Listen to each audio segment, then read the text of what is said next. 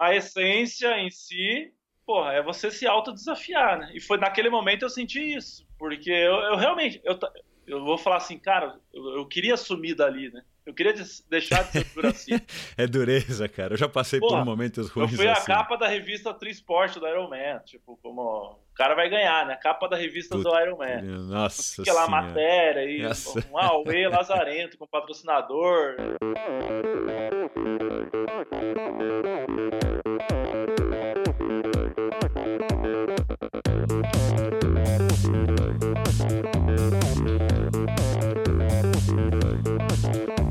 Olá pessoal, sou o Michel Bogli e este é o Endorfina Podcast. Aqui você ouve minhas conversas com triatletas, ciclistas, corredores e nadadores, pessoas interessantes que são, acima de tudo, movidas à endorfina.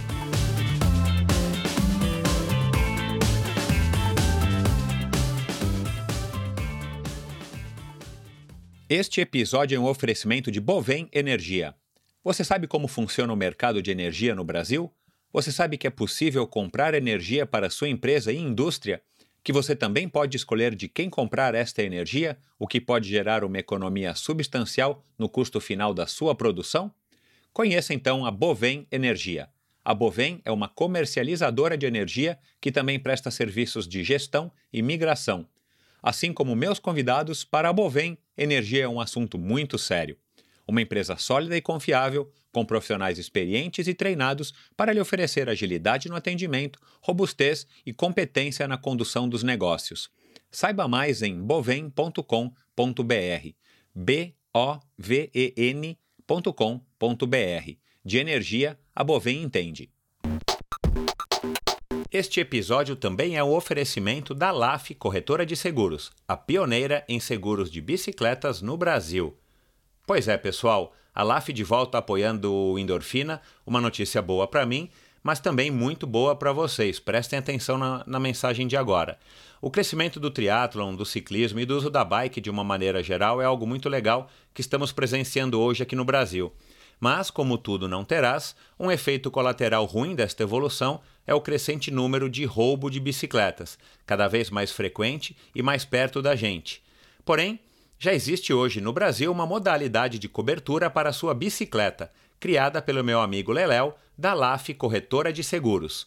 Contratando um seguro com a LAF, você tem as seguintes coberturas: roubo durante o treino, roubo ou furto qualificado dentro da sua casa ou durante o transporte, seguro contra danos causados durante o transporte, reparo a danos ou substituição de peças após um acidente ou queda. Pense da seguinte maneira: Pense no seguro como um acessório para a sua bike que te trará tranquilidade e vai proteger o seu investimento. Se você contratar um seguro para a sua bicicleta hoje com a LAF, você ganha 10% de desconto no valor da sua pólice. Atenção, esta promoção é exclusiva para você, ouvinte do Endorfina, e é válida somente para as 10 primeiras pessoas que contratarem o seguro. Então, somente os 10 primeiros que contratarem o seguro é que terão o desconto exclusivo de 10%. Portanto, acesse agora o site www.lafseguros.com.br barra endorfina e solicite a sua cotação. Atenção, o desconto só é válido para esta URL que o pessoal da LAF criou para gente. www.lafseguros, L-A-F Seguros, tudo junto, .com.br barra endorfina, tá bom? Vamos lá, pessoal, aproveitem. Olá, pessoal, sejam muito bem-vindos ao último episódio do Endorfina de 2018. É um prazer ter compartilhado, foi um prazer ter compartilhado com vocês todos esses episódios ao longo desse ano. Foram muitos episódios, eu já estou batendo aí a casa dos 65, contando com os especiais do Tour de France e o especial de aniversário do Endorfina. Já um ano e sete meses que eu estou com esse projeto, então é um, é um prazer, um orgulho também e, e, muito bom ter a audiência de vocês. Claro que isso é que me faz continuar fazendo esse, esse trabalho. Então eu quero compartilhar com vocês aí a minha gratidão, agradecer de coração a todos que têm ouvido, espalhado e divulgado a notícia do Endorfina entre seus amigos, companheiros de treinos, parentes, a vocês que descobriram o podcast. Podcast, claro, não é só o Endorfina, existe uma variedade gigantesca de podcasts, inclusive outros podcasts aqui no Brasil Então é isso. É um bom ano para vocês em 2019, que todos consigam atingir os seus objetivos e curtam o endorfina sempre que puderem, seja nos treinos, seja é, no ônibus, no metrô, na academia, correndo no trânsito. Muita gente aí me escreve dizendo que ouve no trânsito. E vá lá no endorfinabr.com no Instagram ou no site na, do endorfinabr.com no site ou no endorfinabr no Instagram e curta, é, leia os links se você quiser se aprofundar no convidado ou se você quiser tirar alguma dúvida dos assuntos que a gente conversa durante as entrevistas, dá uma conferidinha lá no link é, do site, nos links do post de cada episódio no site. Em breve eu vou estar reformulando o site. Então vamos lá. Meu convidado de hoje, um convidado muito bacana, um cara que eu tive pouco contato, um cara que estreou nas competições em 94 aos 14 anos de idade quando eu já estava quase parando de fazer triatlo, ele era júnior e eu já estava aí quase me aposentando. Eu me aposentei em 97 das competições como triatleta profissional. E um cara que tem uma história muito bacana, uma história é, de tanto sucesso quanto a do meu convidado da semana passada, o Emerson Gomes, porém, ao mesmo tempo, são histórias completamente distintas. O Juraci começou muito cedo, como eu acabei de falar, aos 14 anos de idade e logo ele, resol... ele, ele demonstrou muito talento. E aí esse talento levou ele a ser um mais jovem campeão brasileiro aos 19 anos de idade no Troféu Brasil e vários outros títulos, enfim, ele, ele acabou sendo seis vezes campeão brasileiro de, de triatlon, foi duas vezes ouro num mundialito de fast triatlon, uma prova que todo mundo tem saudades, uma prova organizada também pelo meu amigo Eduardo Gaiotto, é, lá no Guarujá e em Santos, se eu não me engano agora me, me fugiu aqui, mas é aquela prova curta feita para televisão, feita para Rede Globo, fez muito sucesso e que hoje está sendo replicada aí de, de maneiras adaptadas por outros organizadores, porque é um formato super é, bom para ser transmitido pela televisão e bastante emocionante, algo próximo do, de como vai ser, eu imagino, o revezamento misto no, nos Jogos Olímpicos é, de 2020. Ele foi terceiro lugar na Copa do Mundo do Japão, entre vários outros títulos importantíssimos. É um cara que correu o mundo inteiro, um cara que conviveu muito com lesões, é um cara que tentou alguns anos atrás se envolver politicamente no esporte, já depois de aposentado, ele está aposentado há mais ou menos quatro anos. Ele, ele se candidatou à vaga de presidente da Confederação Brasileira eh, de Triatlon, concorrendo com o Marcos Laporta, acabou perdendo para o Marcos Laporta e ele ainda continua muito próximo é, da CBTRI, embora não tenha nenhuma função formal na CBTRI, mas é um cara que luta e que batalha pelo, pelo nosso esporte, já visto. Ele criou a escolinha de triatlo, um projeto muito legal, a gente conversa disso aqui também. Ele vai explicar de onde que surgiu a ideia, quais são os propósitos, quais são os resultados. Então é uma conversa muito bacana com outro atleta super gente boa, super simpático, um paizão que cuida aí também da, da sua pequena Sofia, de 5 anos de idade. Teve em três Olimpíadas e muita história bacana mais uma vez aqui para vocês. Foi um prazer eu conversar com o Juraci. Espero que vocês gostem tanto quanto eu gostei desse bate-papo. E, claro, novamente agradecendo a todos vocês que estiveram com endorfina ao longo desse ano todo, vocês que estão chegando agora. Muita gente passou a, a ouvir depois da minha, do meu bate-papo com o Fernando Palhares, pessoas que estavam mais envolvidas com o triatlon extremo, especialmente o Fodax Man, que é a prova que o Fernando eh, idealizou junto com mais três outros amigos. Então sejam muito bem-vindos vocês, vocês que estão comigo desde o começo do ano, vocês que estão comigo desde o começo do podcast do Endorfina no ano passado, em junho, quando eu soltei o primeiro episódio especialíssimo já com a grande Fernanda Keller. Muito obrigado a todos vocês. Em 2019, muitas conversas legais. Eu acabei agora no final do ano gravando alguns episódios é, muitos episódios para aproveitar o final de ano. As pessoas têm um pouquinho mais de, de tempo, quem treina e tal, tá, tá na temporada é, tá na off-season, então foi um pouco mais fácil, apesar da correria aí de, de final de ano, foi melhor para eu gravar várias entrevistas interessantíssimas, vocês não perdem por esperar, o comecinho do ano aí promete. E claro, sempre façam suas sugestões, comentários e críticas através dos, dos posts, comentando os posts é, no Endorfina BR, a conta, minha conta lá no Instagram e mandem é, sempre que possível é, suas sugestões e claro, eu já tenho falado isso aqui há algum tempo. É, alguns ouvintes têm tentado me apoiar financeiramente, apoiar financeiramente o Endorfina Podcast, uma campanha que eu lancei. Porém, é, através do site Unlock, um site de financiamento coletivo, é, vem apresentando problemas na hora de concluir a transação. Eu definitivamente não estou conseguindo resolver. Então, em breve, muito em breve, é, a gente já está mudando isso para um, uma outra plataforma de financiamento coletivo que eu tenho certeza que vai funcionar. Então eu peço desculpas e peço paciência se você está afim de dar uma colaborada com Endorfina, se você está afim de, de contribuir financeiramente para que eu possa melhorar não só a qualidade técnica, mas também para que eu possa ganhar um embalo, um incentivo, um impulso para estar tá levando também para o YouTube, tanto as entrevistas é, em formato aí visual é, através do YouTube, quanto um projeto que já está bem desenhado na minha cabeça, que vai ser um complemento ao que eu venho fazendo no Endorfina nesse um ano e pouco. Então eu fico muito grato. É, paciência, esperem mais um pouquinho, já já vou estar tá anunciando e vai, já já vai estar tá no site Endorfina BR. Ali no cantinho direito vai ter um novo ícone onde vocês vão poder agora sim, de maneira mais simples e prática e funcionar e funcionando, contribuir financeiramente com o Endorfina Podcast para 2019. Quem sabe seja o ano aí de estar tá migrando também, é, expandindo também para o YouTube e nesse outro projeto que eu acabei de mencionar que, que ainda está em segredo. Assim que eu tiver em vias de, de soltar e de, de lançar esse projeto, eu vou estar tá divulgando aqui para vocês também. E é isso, pessoal. É, boa passagem de ano, juízo para todo mundo, bons treinos, que 2019 seja muito melhor do que 2018, eu já tenho certeza que vai ser, é, não só para mim, mas para todos nós. E continuem ligados, continuem é, ouvindo Endorfina, que vem muita gente legal por aqui. Obrigado, um abraço e até 2019. Tchau!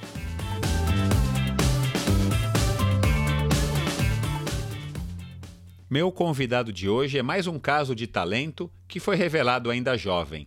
Da natação na infância e começo da adolescência, este curitibano se interessou pelo triatlo aos 14 anos de idade.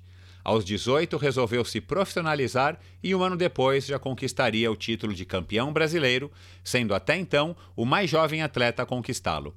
A partir daí, foi colecionando títulos e mais títulos, entre eles a medalha de bronze dos Jogos Pan-Americanos do Rio em 2007, um dos grandes momentos de sua carreira, o terceiro lugar na Copa do Mundo do Japão em 2002, a conquista de duas medalhas de ouro no Mundialito de Fast Triathlon, o título de campeão sul-americano em 2006, na Argentina, e um total de seis títulos de campeão brasileiro de triatlon.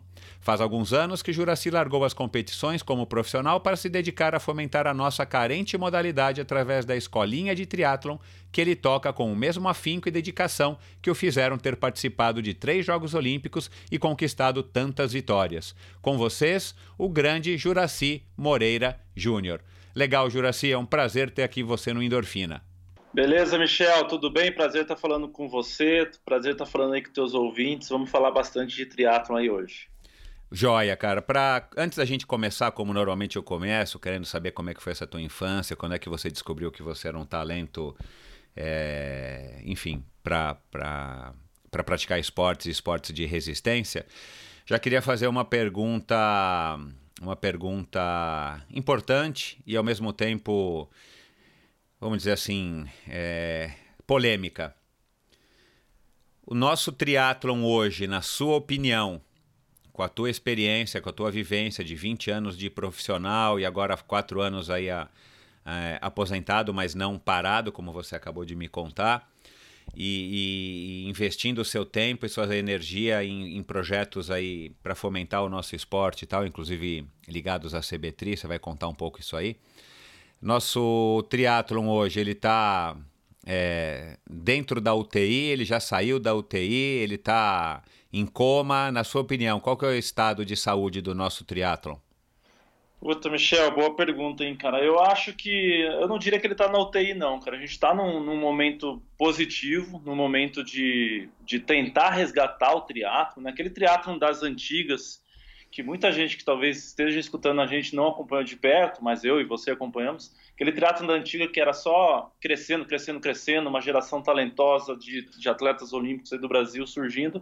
Aquilo a gente não tem hoje em dia. Porém, eu acredito que mudou muito é, de, um, de, um, de um período curto aí para trás para agora. A gente está conseguindo evoluir. Então, eu diria que a gente já saiu da UTI, mas a gente está ali naquela sala pós-UTI. Né? Ainda falta muito para você se recuperar, falta muito investimento para a gente ter uma geração de novos talentos. O que a gente tem aí, que eu acompanho o triatlon de perto, são alguns jovens atletas que a gente pode dizer que vão ter chance de, de, de, de disputar uma vaga olímpica, porém eu não vejo nenhum atleta hoje que você bata o olho e fala, cara, esse cara vai, vai ser um talento, ele é um talento nato. Não, são atletas que têm chance, têm potencial, mas são poucos. O que a gente precisava ter eram vários atletas assim, né? Então você até comentou do meu projeto lá em Curitiba, a escolinha de triatlo ela é justamente para isso, para a gente fomentar. É, e eu acho que isso que falta ainda no Brasil, né? Projetos de fomento da modalidade, mas é pegar a criançada, os adolescentes ali de 12, 13 até 14 anos no máximo e fomentar, é fazer eles fazer, fazendo eles começarem a fazer triatlo, treinarem, competirem, para que eles tenham um alto nível mais cedo possível. É, como você comentou na, na, na, abertura, eu com 18, 19 anos já era campeão brasileiro na elite. É, a gente não vê isso hoje, até hoje. Então, hoje eu estou com 40 anos, faz 22 anos que isso aconteceu, que, que a gente teve um brasileiro, o Juraci, ganhando uma competição na categoria elite com 18, 19 anos. A gente tem casos raríssimos que acontecem isso hoje em dia. A gente tem, a gente tem acontecendo isso sim, mas a gente precisava ter muitos atletas com 18, 19, 20 anos já disputando vagas para a Olimpíada, que são que é o que os países desenvolvidos fazem. Você vê uma geração super nova na Espanha, na Inglaterra, são atletas de que a gente fala sub-23. Aqui a gente tem dois, três atletas sub-23 com chance. Lá na Europa, nos países realmente desenvolvidos no triatlo, a gente tem uma disputa acirradíssima dentro dessa categoria, né? Então eu falo que falta ainda a gente a gente evoluir muito nesse sentido, mas eu tenho esperança. Eu não, eu não, eu não, eu não jogo a toalha. Eu acho que a gente está no caminho triatlon vem crescendo muito, você, você sabe muito bem disso. É, o, que eu sempre falo, vem crescendo, infelizmente, infelizmente, por outro lado, felizmente porque o triatlon cresce como um todo, eu não, eu não, eu não, eu não faço essa divergência de prova longa, prova curta, é, é, isso, eu... isso, isso, é importante demais, cara. No episódio da semana passada eu falei isso com o Emerson. Triatlon é a modalidade, é o esporte. Aí Exatamente. tem várias provas dentro do triatlon, várias distâncias. Uma delas é o Ironman, é o Fast, o Standard. Exatamente. O que a gente vê é esse crescimento de provas longas. O atleta amador, é, o empresário, o profissional liberal querendo se desafiar e vou fazer triatlo. Então ele entra. Isso é bom para, para o esporte em si, para o comércio triatlo, para, para, para as empresas. O lado que eu acho ruim é que o triatlo olímpico, que vai trazer uma medalha olímpica para nós, ele é disputado por atletas novos, jovens, que têm que ser investidos para competir em provas curtas. E isso a gente não tem. A gente tem pouquíssimos circuitos de, de, de qualidade que, que, estão incentivando é, crianças, adolescentes a competir em provas curtas. Né? Isso que falta ainda. Então, por um lado é bom esse crescimento, por outro lado eu vejo a parte ruim isso, que cada vez afasta mais para afasta mais o público das provas curtas, né, que era o foco para a gente chegar numa Olimpíada com chance aí de ter atletas brasileiros disputando. Concordo. O... É, uma, é uma questão de, de foco, né? E, e eu tenho aí informações é, bem recentes a respeito da, do trabalho da CBTRI, é, do planejamento da CBTRI, né? Depois a gente vai falar também é dessa tua candidatura aí à CBTRI há dois anos. Mas a CBTRI está pensando nisso, essa nova administração aí de Virgílio, Armando e, e tal. Estão pensando nisso, e, e Ernesto, eles estão pensando nisso é, já para 2019, mas é óbvio, né? É, inclusive fica aqui a minha a opinião, né? Eu não tenho eu sou um conselheiro independente da CBTRI e tal, mas eu não tenho nenhuma filiação, nenhuma vinculação com eles. Inclusive, eu nem posso ter nenhuma ligação com o triatlon para ser um conselheiro independente. Mas eu acho que fica uh, aí como, como um apaixonado pelo esporte, um grande motivador e através aqui do próprio Endorfina, ainda estou querendo de alguma maneira estar tá, é, ajudando o nosso esporte, mas fica também aí a, o recado aí para todo mundo que vai estar tá ouvindo esse, essa nossa conversa. A CBTRI está com boas intenções é, e claro que eles não vão conseguir ter resultado num curto prazo e a gente tem que ter essa paciência, né, de não querer cobrar deles ou de ficar criticando e, e, e, e cobrando resultados instantâneos porque o negócio não vem. Como também não adianta querer pegar um moleque hoje de 20 anos e falar, bom, agora você vai para as Olimpíadas de Tóquio é, esse menino já tinha que estar tá sendo campeão como você foi, e por isso que você teve os resultados que você teve. Mas já existe um movimento dentro da CBTRI pensando nessa formação, nessas provas curtas, para estar tá tentando estimular cada vez a realização de cada vez mais provas é, para júnior e, e, crianças, inclusive, né? não só juniores, mas crianças também, para estar tá justamente também dando um elemento para que vocês, dentro de uma escolinha de triatlon, tenham também um, um, pequeno campeonato ou provas paralelas às grandes provas importantes. Vai ter uma, num dia anterior ou logo mais cedo, ter uma etapa bem curta, uma prova bem curta, para essas crianças estarem entrando no mundo do triatlon de uma maneira é, lúdica, de uma maneira leve é, e claro que sem tanto compromisso, porque com criança a gente não pode cobrar tanto. Certeza. Mas para que eles entrem no clima, eles vejam, né, os profissionais, os, os adultos, né, as, as pessoas que não, estão ganhando os ídolos, é super importante. E aí também, não sei se você ouviu ou se o ouvinte aqui né, já ouviu, se não, se não ouviram, vão lá e ouçam a conversa que eu tive logo depois de Kona com Marcos Paulo e Leandro, foi um episódio super bacana aí, que foi meio que um, um debate aí entre os dois, é, não que um estava contra o outro, mas cada um dando a sua opinião, eu meio como mediador também dando a minha opinião. E uma coisa o Marcos Paulo fala muito, e o Leandro concordou, a gente precisaria ter um, um tal do N, né, que é um, o número variável aí de, de pessoas é, ingressando no triatlon na mais tenra idade e esse número não pode ser de 10, nem de 20, nem de 30, né? A gente tem que falar de 200, 300, 400, 500 mil crianças praticando triatlon hoje no Brasil, começando com 6, 7, 8, 10 anos, porque daí pode surgir um, um Juraci, dois Juracis, pode surgir um próximo Colucci, pode surgir, enfim, uma próxima Fernanda Keller, por que não? Mas a gente tem que pensar nessa criançada e foi o que o Leandro, acho que falou isso o nosso o próximo campeão mundial, é, ou, o próximo não, né? Mas o campeão olímpico daqui a 10 anos, daqui a 12 anos, ele está hoje com 5, com 7, quer dizer, é, é, é, ele talvez não tenha nem sido descoberto, e se ele está num país desenvolvido, ele já foi descoberto, ou está em vias de ser descoberto. E aí sim esse cara pode ser um campeão. Não adianta a gente pegar, como eu falei agora, uma, um jovem talento de 20 e falar, cara, agora você vai ser campeão. Ele até pode ser, mas isso não, isso não, você não está construindo alguma coisa, você está pegando alguma coisa que já está numa obra que já foi começada e que de fato pode ter um talento, mas que ele não foi preparado para aquilo, né? Então, enfim. É isso que vinha acontecendo, né? O trabalho da, da, da CBTRI antiga, né, que não é essa nova gestão, era muito disso. Ela pegava o atleta pronto, com 20, 21 anos, que estava despontando, e investia para o cara ir competir lá fora. Era esse o trabalho da, da confederação antiga que eu criticava muito. É, Sem porque dúvida. isso você não criava novos atletas, eles pegavam os atletas que surgiam e investiam. Mas de, de, dessa, de, dessa linha de atleta, dificilmente sairá um campeão olímpico. Você não trabalhou ele desde a base. Exato. Foi um trabalho individual de um técnico, de um clube, conseguiu fazer aquele atleta evoluir e a CBTRI daí em diante começou a ajudar. A nova gestão da CBTRI, que eu acompanho de perto, e o Armando, o Virgílio, o pessoal, todos, todos meus amigos, meus colegas antigos de profissão, é, eu venho acompanhando muito de perto.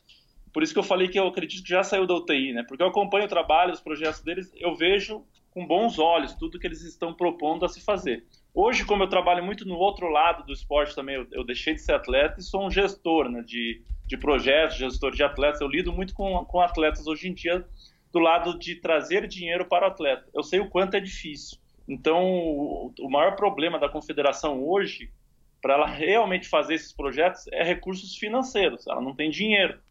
Ela, o dinheiro que o COB envia para a CBTRI é, é, é, exclusivamente para competições, para o alto nível. Né? O COB quer saber de rendimento. A base, a gente teria que ter um patrocinador privado, um projeto privado, para que seja investido na base. Assim como é, é o meu projeto. A Escolinha de Triatlo ela é financiada por lei de incentivo ao esporte, mas através de patrocinadores. E você até comentou isso, a gente precisaria ter milhares de crianças e jovens aí treinando. Eu, eu, cito sempre o meu exemplo, porque é o exemplo que eu estou na prática vendo a evolução dos meninos. Eu comecei em 2014 a escolinha com 35 alunos. Hoje a gente tem 70 alunos na escolinha. É, e de, desses quatro anos de escolinha, a gente tirou um grupo de alto rendimento, que são 10 atletas, que o Leandro, até o Leandro Macedo, é o nosso consultor técnico, ele acompanha é, todos os treinamentos, a parte técnica do projeto. A gente conseguiu tirar desse projeto em quatro anos, a gente conseguiu tirar 10 atletas que a gente vê potencial de chegar a uma Olimpíada. Esses 10 atletas já recebem é, patrocínio mensal em dinheiro, é, é uma estrutura para o alto rendimento. Porém, eu consigo fazer isso com a iniciativa privada lá em Curitiba. Só que é um projeto. A gente precisaria de um projeto desse em cada estado, em cada exatamente, cidade. Exatamente. Daí sim a gente teria uma geração de novos atletas surgindo. Porém, eu vejo o quanto é difícil, porque ainda mais essa fase de final de ano, é, pouca gente sabe disso, mas todos os projetos de leis de incentivo, os meus projetos lá da escolinha, são anuais. Então chega no final do ano é aquele desespero, se o patrocinador vai conseguir aportar, se não vai conseguir. Exato. Então eu nunca sei se vai continuar no ano seguinte. Então eu acompanho essa dificuldade do meu próprio projeto e sei o quanto é difícil a gente conseguir expandir isso pelo Brasil, a confederação conseguir fazer isso para fora. Porém, eu sempre falo para todo mundo, se eu conseguir fazer em Curitiba, se eu conseguir em quatro anos já tirar excelentes atletas né, dentro da minha escolinha, dentro do projeto da seleção, então. a gente já tem dois, três atletas aí que já estão disputando provas do circuito mundial, é, que tem chance de chegar numa Olimpíada. Então, se eu conseguir com um projeto que eu considero pequeno, já descobrir dois, três talentos ali, hoje a gente está trabalhando especificamente dez talentos desse, é, imagine se a gente tivesse um em cada estado, ou. Então, só, oito, é fazendo uma, fazendo uma conta simples aqui, né? E a gente está falando de, do, do Paraná, que tem um nível de desenvolvimento social é, com certeza dos mais altos do, do Brasil, mas não é um estado muito populoso, mas a gente, nós somos 20, 26 estados e o Distrito Federal. A gente está falando aí de 270. Se tivesse uma escolinha do triatlo na é, uma cópia da tua escolinha de Curitiba em cada estado, e a gente pode ter mais do que uma em alguns estados, como São Paulo, por exemplo, ou Rio de Janeiro, ou Minas Gerais ah. e tal.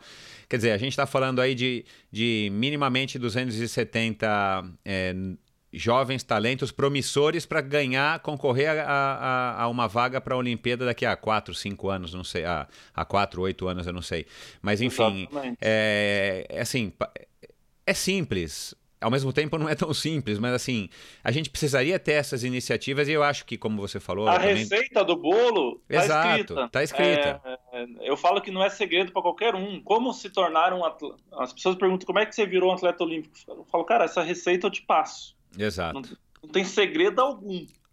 Só que ingredi os ingredientes que é o problema. Você é. acertar a mão no ingrediente, é você conseguir realmente juntar tudo. Que não basta você ser bom, você tem que ser bom, você tem que ser dedicado, você tem que ter uma família estruturada, você tem que ter patrocinadores acreditando em você, você tem que contar com uma boa confederação por trás, você tem que contar com muitos fatores para se tornar um atleta olímpico. Mas, se a gente não começar pelo começo, que é ter os projetos, a gente não vai sair desse, desse, dessa mesmice. Né?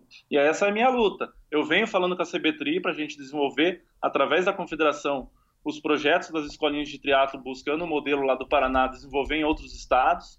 A gente tem a ideia de propor esse projeto já para o ano que vem. Porém, eu continuo falando, a gente vai depender de patrocinadores, a gente vai depender de dinheiro. Né?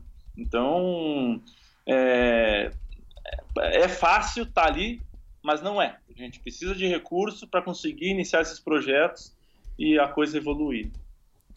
O... Você disse que está há quatro anos, né, desde quando você largou as competições. Não é muito tempo, mas ao mesmo tempo também não é pouco. Agora eu tenho a impressão que você pegou uma maré meio ruim, né, cara, assim, por conta da situação econômica do nosso país, né? No, no pós-aposentadoria, você diz, né? Isso, é, eu digo assim, para buscar patrocínio, para conseguir apoio. É, na verdade, o, o, o, patrocínio, até entrando nesse assunto né, de patrocínio, fala que o sucesso de um atleta depende muito de como ele, como ele faz a gestão da sua carreira, né? É, de conseguir patrocinadores. Eu sempre tive bons parceiros, bons patrocinadores, mas eu sempre fui atrás desses patrocinadores, né? É, e essa maré ruim que a gente está passando é pela crise. Né? Então, projetos de, de leis de incentivo, você usa o imposto de renda pago pela empresa. Para uma empresa pagar imposto de renda, ela tem que ter lucro. Então, a gente está falando de.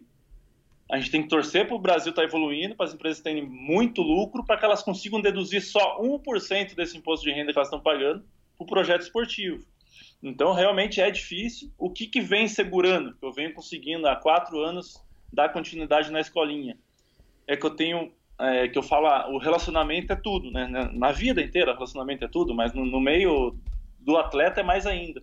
Então eu tenho bons parceiros que me conheciam na época de atleta, patrocinadores meus na minha época de atleta, que eram meus patrocinadores pessoais, que sempre acreditaram na minha palavra e que continuam confiando em mim. Então eles falam, pô, Juraci, se você é padrinho desse projeto, se você está está é, cuidando diariamente desse projeto, a gente vai continuar investindo, não em você diretamente, mas em algo que você está indicando. Eu falo que é graças a isso que eu venho conseguindo manter a escolinha, né? Com bons relacionamentos que eu fiz na minha época de atleta, né? Com essas empresas. Quais são as empresas? Vamos dar aí o, o nome delas só para também hoje, dar hoje... oportunidade para elas aí aparecerem e, é. e, quem sabe aí tá cheio de empresário ouvindo, cheio de gente aí agora parada no trânsito, na academia que de repente tem vontade de colaborar de alguma maneira e não precisa ser com o teu projeto, mas se fosse com o seu melhor ainda, você ainda está você ainda tá procurando, né? Nós estamos aqui na véspera do final do ano, você ainda está procurando apoio para 2019. Exatamente, até o último dia do o último dia útil do ano, né? A gente recebe os aportes para o projeto de lei de incentivo. E eu, eu falo isso para todo mundo. Eu falo para o empresário que tem lucro, ou para pessoa física que tem que, que recebe, que tem, que tem bastante rendimento, ela pode deduzir o seu imposto de renda. Pessoa física é 6%, pessoa jurídica é 1% do imposto de renda. Eu falo, mesmo que você, eu, eu, não, eu não peço para que você use esse incentivo no meu projeto. Lógico que é melhor que seja, mas eu quero que você utilize esse incentivo para investir em algum projeto esportivo. Porque a gente tem milhares de projetos à procura de, de patrocinadores, à procura de aportes, que, que a gente tá, transformaria o Brasil num, num, num, país esportivo, se todos esses projetos estivessem sendo executados hoje em dia. Então eu sempre falo para o pessoal que realmente participe, que venha conhecer a lei, porque é muito importante. O, o patrocínio direto, que a empresa realmente tirar ali do, do, do orçamento dela e te dar um dinheiro, isso está, como você falou, a crise, isso é quase impossível hoje em dia você conseguir no Brasil. O atleta consegue uma parceria, talvez ganhar um, um, uma troca né, de mercadoria, isso, isso, é uma, uma, troca. Isso é o que mais tem hoje em dia, mas o dinheiro é muito difícil. Então você tem que procurar esses meios é, paralelos, que hoje em dia o, o, principal meio é lei de incentivo. E até fazendo o jabá dos nossos patrocinadores, que você abriu pode a falar, Pode falar. É, lá na escolinha a gente tem o Grupo Astra, que é presidido até pela Ana Oliva, que fez Ironman, fez Ironman do Havaí. Então eu falo que é uma relação antiga, né? Relação de atleta. Eu conheci ela na época de atleta. Ela é presidente do grupo é a nossa patrocinadora desde o início, ela ama a escolinha, ela ama os nossos atletas lá, então acho que essa parceria que a gente procura é realmente pessoas que se identifiquem claro. e que sejam empresários. E ela enxerga isso como uma bela oportunidade. A Tradener, comercializadora de energia, que fica lá no Paraná, que é uma das nossas grandes também, que o presidente, seu Valfrido, ama triatlo, ama os nossos atletas. Então, os nossos patrocinadores são assim, eles amam Tem envolvimento também, né? Exatamente. Mas eles não, eles, o, por exemplo, o seu Valfrido, ele nem conhecia triatlo. Ele conheceu pela escolinha, ele foi lá, foi dar palestra para as crianças, as crianças, daí ele foi se envolvendo, acho que é isso que eu procuro, esse envolvimento. É, o Banco Safra, que me apoia desde a minha época de atleta, continua ano após ano acreditando nos nossos projetos. Bacana. É, então a gente tem esse grupo aí de empresas. O João Paulo Diniz, que é um cara que muita gente conhece aí que era o da família Diniz, né, um grande incentivador do esporte desde a nossa época ali de 2000. A minha primeira Olimpíada eu fui graças ao patrocínio do Pão de Açúcar da família Diniz na época, né, hoje não está mais no, no, controle deles, mas o João continua ajudando a gente até hoje, é, na medida do possível. Então agradecer ao João Paulo também. Ótimo. Continua sendo um grande incentivador do esporte e acreditando nesse projeto nosso. Bacana, cara. Que legal saber dessas empresas. Parabéns a essas empresas. O João vai estar tá em breve aqui. A gente já tinha agendado uma, uma conversa, mas, mas acabou, enfim, acabou não dando certo a agenda e a gente passou agora para 2019. Em breve vai estar tá aqui também para para falar um pouco. Quem não conhece vai ter a oportunidade de conhecer e de ver, enfim, o, o, o que, que é um, o amor pelo esporte e, e, a vontade de fazer esse país dar certo ao mesmo tempo. É com certeza um, uma perso um personagem e, interessante, né? E pra... até entrando no, no exemplo do João, Michel, hoje no triatlo eu falo que o triatlon, apesar de ser um esporte acessível a todos, é um esporte de elite. Cada vez mais Definitivamente. É, grandes, grandes empresários, pessoas bem-sucedidas estão fazendo triatlo. Então eu vejo um potencial aí de, de realmente, de, de, havendo essa união dos, dos empresários triatletas, a gente consegue financiar esses projetos. Hoje, se você ver, vai ter um triatleta em cada diretoria de grande empresa, vai ter um triatleta. Se você for procurar, você vai achar. Os grandes CEOs de grandes empresas fazem triatlo. Então, para a gente conseguir o apoio dessas, desse, de, desse público, que realmente é o público que pode, que a gente fala que dá canetada, que pode direcionar o um incentivo fiscal ali para um projeto de triatlo, independente se é meu ou de outro projeto, é grande. Então, eu, por isso que eu acredito. Eu acredito que realmente a gente tem a chance. É, o João ajuda a gente nesse sentido, de chegar até os empresários, os, os amigos que ele tem no meio empresarial para que, que invistam no, no, no proje nos projetos de triatlo. Né? Eu acho que é, é por esse caminho que a gente consegue chegar lá. É, sem dúvida. E vamos, vamos torcer para que 2019, agora aí que passado esse período aí conturbado que foi esse ano, eleições e, e tudo mais, vamos ver que, independente que, que se foi o Bolsonaro ou o Haddad que venceram, que, que o Bolsonaro consiga fazer um governo que pelo menos também ajude a gente a se recuperar, o Brasil a se recuperar, e aí todo mundo, né, dentro aqui ganha do país fica, é, todo mundo ganha com isso, exatamente. Mas bom, Vamos lá, cara. É, eu também sou otimista. Às vezes não é tão fácil a gente manter o otimismo, mas a gente tem que acreditar, porque senão a gente não tem motivo de estar aqui. Mas me conta, cara, como é que foi essa tua infância em Curitiba? Muita natação? Você chegou a nadar, nadar mesmo assim, valendo 5, 10, dois treinos por semana, 10 quilômetros por dia? Ou você, ou foi uma natação, vamos dizer assim, não tão profissional? competitiva, né? Na verdade, eu comecei a nadar, Michel, quando eu tinha de 9 para 10 anos de idade. Meu pai ia nadar no clube, lá em Curitiba, ele me levava a brincar na piscina. Daí eu entrei na, na aula de natação, teve uma competição interna dentro do clube ali quando eu tinha 10 anos, eu competi, foi minha primeira competição. É, e peguei gosto. Daí a própria professora daquele clube, ela falou assim, não, vai lá pro clube do Golfinho, que é era um clube super tradicional lá em Curitiba de, de formação de atletas de natação. Então eu fui, já tinha 11 anos isso. Comecei a nadar, mas eu não cheguei a, a ser um nadador bem sucedido, né? Eu, eu nadava, competia, mas eu, eu, eu mesmo eu, reconheço que eu não me via um, sendo um grande talento na natação. Então isso eu tinha 11, 12. Com 13 anos, já existiam alguns triatletas lá em Curitiba treinando comigo. É, você deve conhecer, a maioria do pessoal não conhece, mas são atletas da antiga. O Luiz Cata Preta, a Vanessa Cabrini, claro. todas treinavam lá no Clube do Golfinho, quando eu tinha 11, 12, 13 anos. Eles já eram triatlo, já eram triatletas. Eu olhava eles treinando e achava incrível aquilo, né? Qualquer criança que olha um triatleta treinando acha incrível. E eu resolvi que eu queria fazer aquilo. Então, com 13 anos, eu, eu mesmo olhei e falei: não, quero, fazer, quero ser que nem eles. Quero, eu falo que o exemplo puxa, né? É, eu quero ser que nem eles. Eu resolvi fazer um primeiro triatlo que a gente que chama, chama até de Iron Kids, tem esse troféu no meu escritório até hoje, o troféu do Iron Kids, que era um, um desenho de um pandinha nadando, um pandinha pedalando, um pandinha correndo. Isso, isso aos 14. Isso eu tinha 13 anos, que era, 13. foi meu primeiro Iron Kid, que a gente chama. Uhum, Guardo uhum. esse troféu até hoje na minha Que, que na, foi lá em Curitiba? Escritório. Foi aonde? Lá em Curitiba. Uma, uma prova bem pequena, assim. É, fiz, adorei. Foi minha primeira experiência com o triatlo. É, e eu falo que para você ser um triatleta assim, que eu falo, chegar numa Olimpíada, você tem que gostar, né? Querer muito. E eu, eu quando eu me lembro do meu passado, assim, eu vejo como eu gostava. É, eu, eu fiz esse Iron Kit com uma mountain bike, uma bicicleta básica. claro, tinha. é. Depois que eu fiz isso, mas não, não, foi instantâneo. Assim, eu falei, não, eu quero fazer triatlo. Meus pais, graças a Deus, tiveram condições. Eu pedi para eles, eu fui para o Paraguai com um amigo do meu irmão, tinha 15 anos, tinha, não, tinha é, 14 anos fui para o Paraguai buscar uma bicicleta, uma Bernard na época, uma bicicleta de speed. Trouxe do Paraguai essa bicicleta e comecei a treinar triatlo, escondido do meu treinador de natação.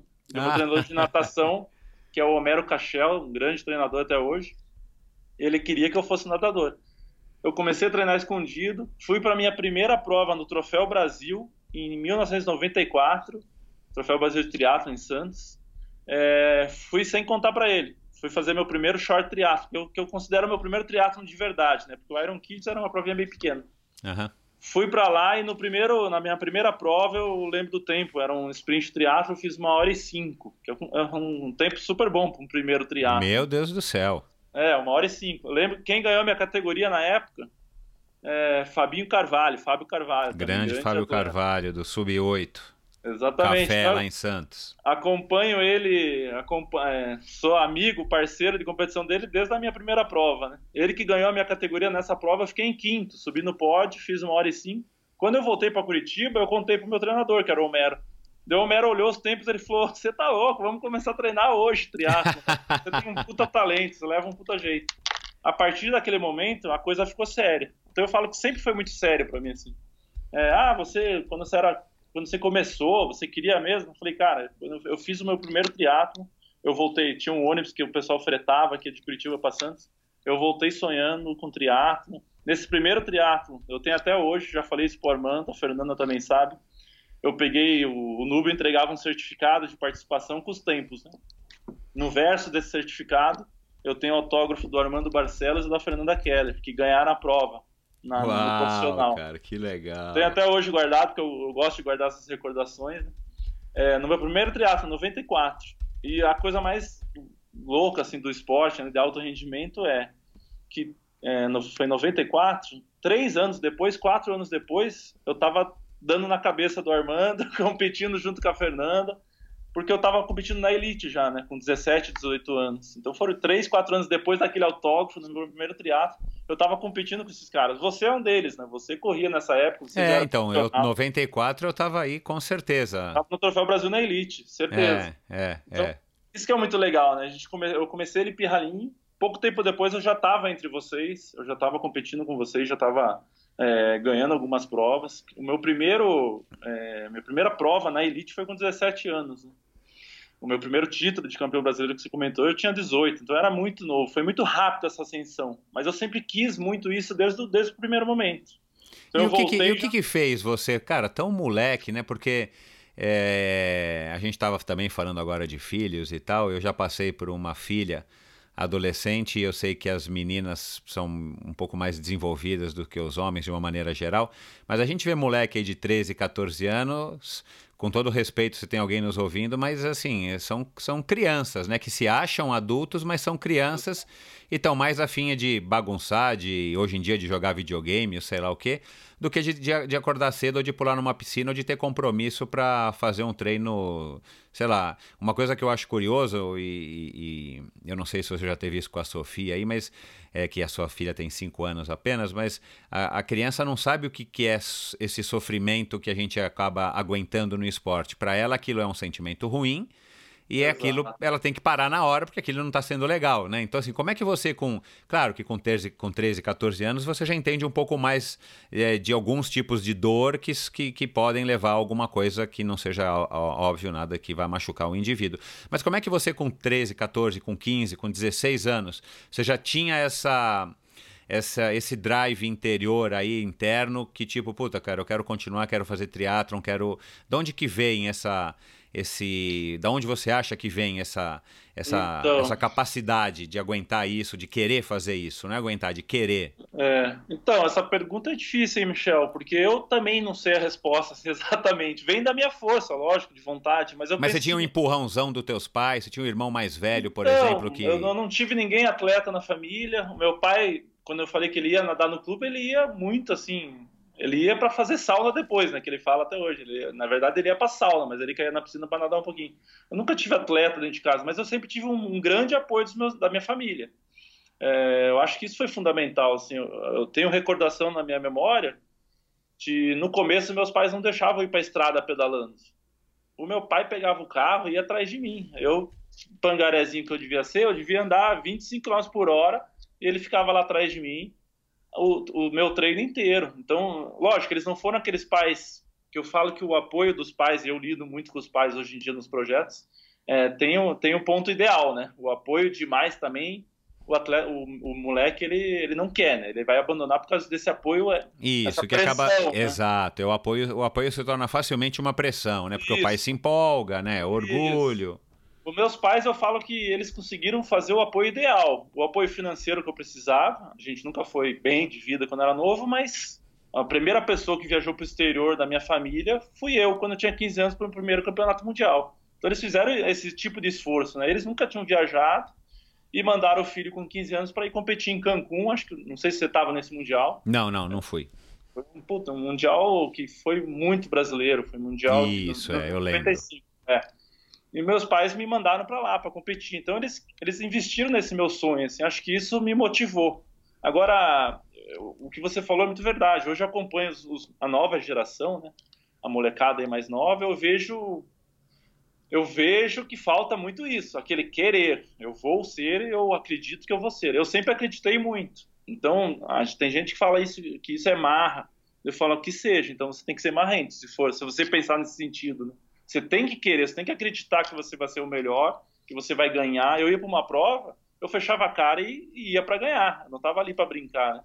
Então muita gente, a, a Rosana Merino, quando você entrevistar ela, se você perguntar para ela sobre o Juracia, que quando treinava com ela, ela fala até hoje, ela fala, Jura, era muito engraçado. Quando se treinava aqui, ela pegou já a minha fase olímpica, né?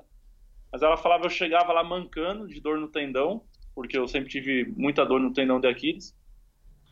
Eu dava um oi meio emburrado para ela, fazia o treino inteiro, não falava ninguém ir embora. Eu falava, Rô, mas é que você não acredita quanto a gente, quanto eu me concentrava, quanto eu estava cansado, quanto eu, a gente está naquele estresse, e quanto eu sempre fui muito focado nesse sentido. Né? Então, muita gente fala assim, pô, você sempre foi marrento, Jura, você sempre é, era marrento quando você era atleta. Eu falo, cara, é porque eu sempre fui muito focado no que eu estava fazendo. Então, se eu ia pra, eu saía para treinar, era treino. A risada vinha depois. É. É... Curiosamente, o Emerson falou isso na semana passada, cara. Eu tenho um estilo que me identifico muito com isso também. Treino é treino, é, prova é prova e brincadeira é brincadeira, né? Exatamente. Então, eu acho que se você respondendo a tua pergunta inicial, assim, o que me difere, eu acho que foi muito isso, assim, de eu realmente queria isso. Eu me, eu me via sendo um campeão. Eu me via sendo o melhor. Então tem gente que fala que, ah, mas isso é falta de humildade. Eu falo, cara, isso não é falta de humildade, é você saber onde você quer chegar. Acho que se você. É, e você está focado, você está concentrado, né? E você Exato. só encontra as pessoas em situação.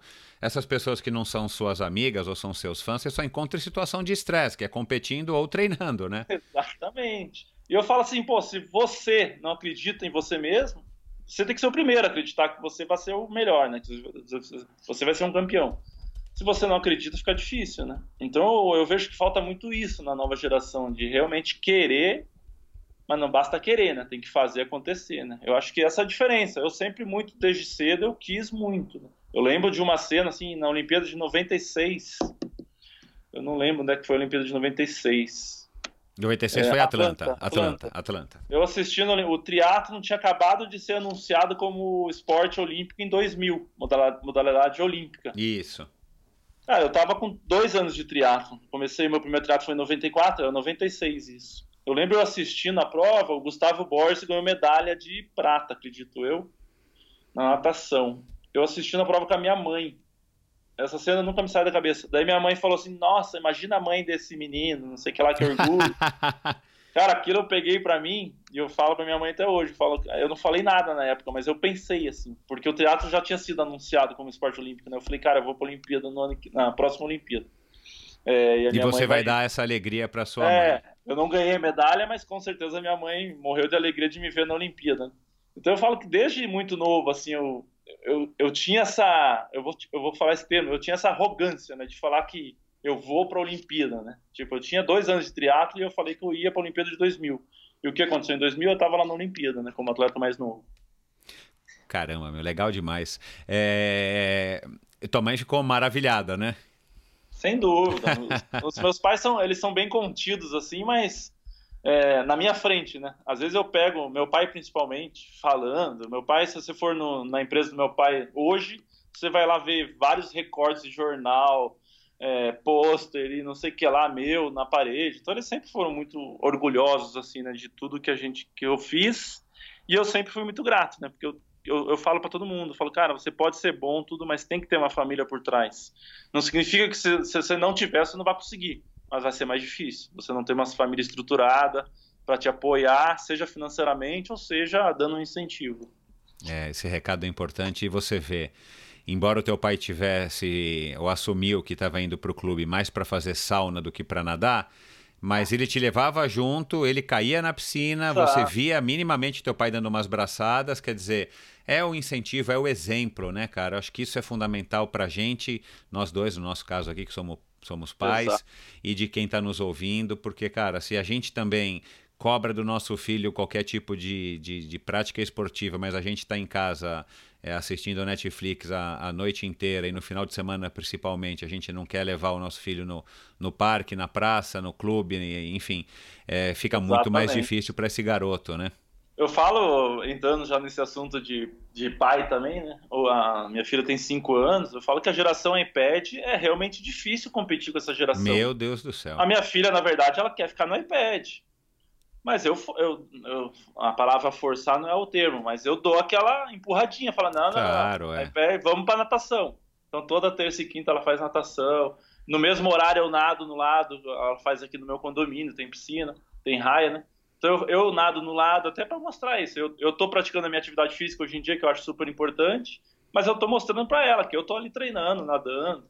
Então acho que esse, esse tipo de exemplo arrasta. Né? Levei ela para a Olimpíada é, do Rio em 2016 para assistir o triatlo. Eu tinha três anos. Pô, sensacional. Mas acho que todo esse tipo de, de incentivo, exemplo, acho que tem que vir dos pais, não tem jeito. Né? É, é assim, na verdade é, é, é, é o exemplo, é, é, é, o primeiro exemplo, né? E os pais estão muito mais em contato com os filhos do que é, os professores e tudo mais. E, e, importante, né, cara? Porque no caso das meninas, a figura do pai é a primeira referência masculina, né? No caso dos Exato. meninos, é a figura da mãe. Quer dizer, é uma responsabilidade gigantesca e, e a gente tem esse poder. E isso acho que faz parte também da função, da tarefa de ser pai, por mais que você não esteja afim ou por mais que você não queira ser um, um atleta, mas além de ser saudável praticar esporte. Mostrar um hábito saudável. Né? Mostrar um hábito saudável, cara. Acho que isso é, isso é fundamental. E lá atrás, eu não lembro que episódio, já foi no ano, no ano passado, com a Liane Beretta, minha amiga aí também de equipe lá do comecinho, que mora na Inglaterra e trabalha com isso, ela falou muito isso. Até os cinco anos é quando a criança tem, a, tem que formar aí a, a, capacidade, a capacidade dela de equilíbrio, de, de prestar atenção e de outras, outras outras funções cognitivas que, cara, o esporte dá isso. Né? E se a criança Exatamente. passou do zero aos cinco anos, né? do zero, dos dois anos aos cinco, no iPad, no videogame, no celular, no Instagram, no WhatsApp, e a criança não teve contato com o mundo exterior, por mais que essa criança queira praticar esporte ou venha praticar esporte no futuro, ela com certeza já vai ter desvantagem com relação às crianças que tiveram uma, uma infância é, ativa no clube, na praça. É óbvio que a gente não está falando aqui de treinamento. Mas bom, e quando é que você descobriu, quando, é, houve algum, algum, algum, algum gatilho, né, que fez você falar, conversar com a sua mãe, com seu pai, tipo, puxa, acho que agora eu vou ser profissional? Ou foi uma coisa que foi acontecendo aos poucos? Como é que se desenvolveu Cara, isso? E, e só para emendar a pergunta, porque tem a ver. Aí você você estava ainda fazendo escola e teve um momento aí dos 17, 17 para os 19 que você tinha que estar tá fazendo o vestibular e tal, como todas as crianças, todos os adolescentes. Como é que foi isso para você exatamente nesse período que você começou a competir profissionalmente e a viajar? Então, cara, a minha, a minha transição profissional foi muito natural, assim, né? Porque foi muito rápido. Então não teve nenhuma conversa, na verdade. É, como eu falei, meu primeiro triatlo foi com 14 anos. Com 16 anos, eu assinei meu primeiro contrato de patrocínio, que foi com a seguradora Gralha Azul, lá de Curitiba, do antigo Banco Banestado. Eu lembro até hoje, 300 reais por mês. Era mais do que um salário mínimo na época. Uau. Eu tinha 16 anos. E o meu irmão, eu lembro dessa cena também, eu dormia no mesmo quarto que o meu irmão mais velho. Meu irmão mais velho estava fazendo faculdade de Direito. Ele falou assim, pô, cara, você tá ganhando mais do que eu que faço estágio, não sei o que lá. E eu tinha 16 anos. Então, acho que o start para eu falar assim, cara, eu sou um profissional, acho que foi quando eu assinei esse contrato. E eu te falei no começo, assim, que vai muito da postura dos, dos atletas de ir atrás, né? Eu, desde o começo, eu fui atrás, eu consegui esse patrocínio, eu não lembro como, mas fui eu indo mesmo, mandando currículo, é, até, é, não é o assunto inicial da tua pergunta, mas Pra você ter uma ideia, quando eu tinha 15, 16 anos, como eu queria muito ser profissional, eu tinha que. E o custo era alto e meus pais não tinham tantas condições, eu tinha que arrumar dinheiro. Então eu fui atrás dos patrocínios, eu pegava. É, eu não sei se em São Paulo, acho que era igual a lista telefônica amarela. Aham, as páginas amarelas. Páginas amarelas, antiga, né? Aquela listona grossa. Assim. Cara, eu peguei, pegava aquela lista, eu falo isso até hoje para meus alunos lá da escolinha que eu falo que vocês precisam ir atrás, né? O, patrocinador não vai cair no colo de vocês. Ele falou, não espere que você ganhe o Campeonato Brasileiro e no dia seguinte tenha patrocínio. Ele falou, muito provavelmente você vai ganhar uma etapa do circuito mundial e ninguém vai te ligar no dia seguinte para querendo te patrocinar, porque o triatlo não é um esporte na mídia ainda. Mas eu pegava essa lista telefônica, aqueles anúncios de página inteira, na minha cabeça aquela empresa era grande. Uau, cara, que tinha, legal! Não tinha internet pra gente pesquisar, não tinha nada. Não dava para usar o Google. É, então, ah, se a empresa fez um anúncio de página inteira, ela é grande. Eu pegava, eu mandava o negócio pelo fax, na época era fax. Eu ia lá na empresa do meu pai, mandava meu currículo, e isso eu lembro até hoje. Eu pedi pro meu pai me ajudar nisso, máquina de datilografia, que ele era especialista. a gente fez um currículo. Você tá velho, hein, Juraci? Pô, pra você ter uma ideia. eu falo para todo mundo, eu falo, gente, é, eu mandei não sei quantos, muitos. Eu falo, cara. É, você digitava, que... você, você digitava, discava, digitava não, né? Porque era discar. Você discava o fax, o número do fax, já dava, ouvia o sinal, né? Para quem não sabe, tocava mandava, um barulhinho é. e mandava o currículo. Você nem ligava nem falava com ninguém. Não, porque eu sempre fui tímido, sou até hoje. Então eu não ligava. Hoje meu Cara, que, que história é sensacional. Eu mandava o faxão lá, eu mandei mais de 100, cara. Eu lembro disso exatamente. Todos os anúncios de página grande eu olhava aquela empresa e mandava. Algum deu certo, eu vou te falar, acho que nenhum deu certo. Mas não importa, eu tentava. O, fax, o fax, está o fax tá atrás do armário, porque você lembra? Quando eu recebia muito fax, o fax ficava enrolado atrás do armário, Exatamente, meu. eu falo assim, acho que Deus viu eu fazendo todo esse esforço e daí trouxe os patrocinadores para mim. Como surgiu a seguradora Azul com, com 16 anos, eu ganhando mais com o salário mínimo na época. Depois disso, com 17, ó, tinha 16, 17 anos, eu fui competir em São Paulo, na Taça Pão de Açúcar USP. Isso, e isso, isso, claro. Que tinha que o Gaioto fazia. Eu fiz essa prova, foi a primeira prova que, que eu falei assim, pô, acho que agora eu, eu sou profissional. Eu não, ninguém me conhecia. Eu chegou na, mas eu larguei na elite. O meu treinador, o Homero, mesmo na época da natação, era meu treinador é, falou: Jura, você tem condições de correr para 32 minutos, os 10 quilômetros, com 17 anos. 32 naquela época era tempo para ganhar qualquer prova, até prova internacional. Chegou na prova, tudo fluiu. Eu nadei junto com o primeiro grupo, pedalei no pelotão, primeira vez que aconteceu aquilo na minha vida, que eu nunca tinha pedalado num pelotão de elite, é, e saí para correr. É, já era, prova, já era prova, já era prova com vácuo? Não, ainda não, ainda não. Era prova com vácuo, com vácuo. Ah, era com vácuo? Por isso que eu me beneficiei, porque eu sempre nadei bem, desde uh -huh. novo. Uh -huh. Então já na minha primeira prova, foi a minha primeira prova assim de alto rendimento com atletas de nível, né? Na minha primeira prova já pedalei no pelotão, sempre descansando, espertinho ali atrás. É... Espertinho não, humilde, né? Eu não ia botar na frente dele Ando Macedo, Oscar Galindes, é, Jimmy Riccicelli fez a prova no, nesse ano. Aqueles caras, para mim, eram ídolos. E eu fiquei lá no pelotãozinho atrás, saí para correr. Corri para 32 minutos e alguma coisa, não lembro quanto. Fui terceiro colocado na prova. É, ganhei de Leandro Macedo, ganhei de vários caras. Depois dessa prova, o... você deve conhecer o Hélio Takai em São Paulo. Claro, grande Hélio. Primeiro empresário, ele era manager. Ele me deu um ah. cartão e falou: Juro, eu quero ser teu manager. Eu falei, nossa, não sei o que lá, né? Eu, de Curitiba, 17 anos, não sabia nem o que era manager. É... No mesmo dia, ele me apresentou para Vera, da Oakley, não sei se você conheceu. A Vera mãe, sim, foi... Ah, ela estava na prova. Ela, é. Eles apresentaram, naquele dia a gente fechou um apoio com a Oakley, o João Paulo estava na prova, ele me apresentou para o João Paulo Diniz. Na semana seguinte, eu estava fechando um contrato com, com o Pão de Açúcar para me levar até a Olimpíada de 2000. Então eu tinha 17 para 18 anos, eu consegui fechar esses patrocínios. Eu lembro da premiação dessa prova, foi, eu fui terceiro colocado, foi 6.500 reais, imagina. Eu, Caraca, você época, lembra até disso? Porque marcou, né? Foi minha primeira premiação em dinheiro, assim, 6.500 reais. Aí eu você falei, comprou uma moto igual o Emerson. Puta, como é que você adivinhou, cara? não, tô... é porque o Emerson falou isso na semana passada, cara. Cara, eu o falei... Emerson foi pior, depois eu falo do Emerson. Eu não comprei uma moto, mas meu irmão mais velho, ele queria uma moto. Ele viu que eu ganhei essa premiação, ele falou, vamos comprar a moto juntando o nosso dinheiro. Ah. Isso não é exemplo, né, para os mais novos. Olha a cagada. Eu peguei a premiação e comprei a moto. Mas depois de um tempo, graças a Deus, ninguém morreu na moto, a gente vendeu e eu consegui... É comprar um carro, que eu, o meu primeiro carro até na época. O Emerson, ele não falou que ele comprou a Dakota, com a premiação dele? Sim, ele comprou primeiro uma moto, é, depois ele falou que, que a moto já não era o suficiente, ele precisava pôr a moto num carro. Ele comprou, ele comprou a picape vermelha. Porra, era uma Dakota Sport maravilhosa. Eu lembro eu novinho olhando o Emerson de Dakota, falei, um dia eu vou chegar lá. Olha, cara, que... Bom, a então, diferença de vocês também não é grande, né? Vocês têm três anos de diferença. Ele tá com 45? É, eu vou fazer 40, 39, é. Estamos na mesma época. É.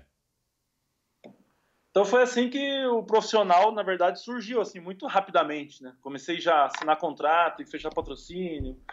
Isso tudo me levou, né? O, Pão de Açúcar na época não tinha confederação apoiando os atletas para chegar na Olimpíada. Então o Pão é. de Açúcar que bancou praticamente a primeira equipe olímpica de 2000. O Pão de Açúcar era uma mãe, viu? Armando, Sandra, Mariana e Carla. Desses seis, só o Armando não era. Não, acho que até o Armando era Pão de Açúcar. Acho eu, acho, eu acho que era, acho que todos eram, é. A equipe inteira foi graças ao Pão de Açúcar. É, o Armando foi, sim, o Armando foi, é. é. Não, o Armando foi, eu só não lembro se ele era Pão de não, Açúcar. Não, não, mas ele, não, ele foi da equipe, eu acho que ele foi da, da, do GPA Clube, é. Exatamente. Então, a gratidão ali pelo Pão de Açúcar é enorme por causa disso, né? A primeira claro. Olimpíada nossa foi graças ao Pão de Açúcar. Claro. E, e, e o sonho? Como é que foi a sensação? Como é que foi a preparação, a expectativa? Como é que você reagiu, cara, tão, tão novo, tão fresco no, no esporte e, e realizando um sonho que você acabou de, de, de contar Nossa, aqui, que você acalentou desde aquela transmissão há quatro anos no, no, no, da medalha do Gustavo Borges em Atlanta? Acho que é o sonho de todo atleta assim que treina mais sério, no fundo é chegar numa Olimpíada, né? Então, às vezes o cara pode até não falar, mas ele quer, ele quer chegar naquela Olimpíada um, um sonho, assim, se você for perguntar, né? Então, para mim, foi a realização. Quando eu cheguei lá em Sydney, na verdade, a classificação foi muito difícil, lógico. É, eu era mais novo, Leandro, viajamos o mundo inteiro, assim, foi uma correria. A gente pontuou em um ano praticamente para classificar para a Olimpíada. 99 para 2000 foi a época que a gente viajou muito. E foi a época né, mais louca, assim, porque eu estava viajando pela primeira vez para aqueles países, eu lembro que a minha primeira etapa do Cara, você correu prova no Quênia. Depois eu quero que você fale um pouco disso, Mel. mas nesse. A Quênia foi bem depois. Mas nesse primeiro ano, que foi em 99, minha primeira prova já foi na Bélgica. Na semana seguinte eu estava em Mônaco competindo no, no, no, percurso da Fórmula 1. Caramba, então imagina a minha meu. cabeça, né? Eu falei, cara, eu nunca tinha saído do Brasil praticamente. Em uma semana eu estava na Bélgica, na outra eu estava em Mônaco, daí a gente já estava viajando o mundo inteiro. Daí quando eu cheguei na Olimpíada foi aquele alívio assim de estar tá na Olimpíada é, a prova em si, eu nem me recordo do resultado, acho que fui vigésimo alguma coisa. Foi um resultado positivo, foi bom. Ainda mais por ser minha estreia. Claro. É, mas depois da prova me bateu aquela coisa, né? Falei, cara, agora acabou a brincadeira, né? Tipo, meu sonho já realizei, agora qual é o meu outro sonho? Ganhar uma medalha, né? Chega de ir pra Olimpíada é fácil. Pra participar, é fazer volume. É. Aprender, na verdade fazer volume é, é, é, é sacanagem, é aprender, é fala assim, não, já fui para a Olimpíada, agora eu tenho que traçar um sonho mais, mais, mais alto, que é ir para uma é, disputar uma medalha. Então a gente voltou decidindo com esse, com esse pensamento. Então eu voltei mais motivado do que nunca. Aquela experiência de a Olimpíada, maravilhosa. Né? Não tem coisa igual, né? Um atleta que está lá no meio dos, de todos os melhores do mundo e de todas as modalidades. Foi um período de quatro anos ali de 2000 para 2004 que daí eu já comecei também a pagar um pouquinho o preço de ter, ter começado novo no alto rendimento, assim, de, de ter macetado meu corpo tão cedo. Né? Eu já comecei com muita dor, né? Eu sempre tive muita dor nas panturrilhas, é, tendinose crônica nos dois tendões de Aquiles. Então, já a partir de 2002, ali, a partir de 2003, você tem uma ideia, eu já comecei com, essa, com, essa, com essas dores crônicas, né? Então, eu falo que foi um período que eu aprendi a conviver com a dor.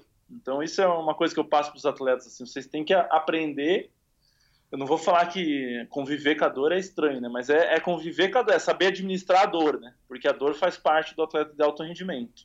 Não existe nenhum atleta que chegou numa Olimpíada que não tenha sentido muita dor.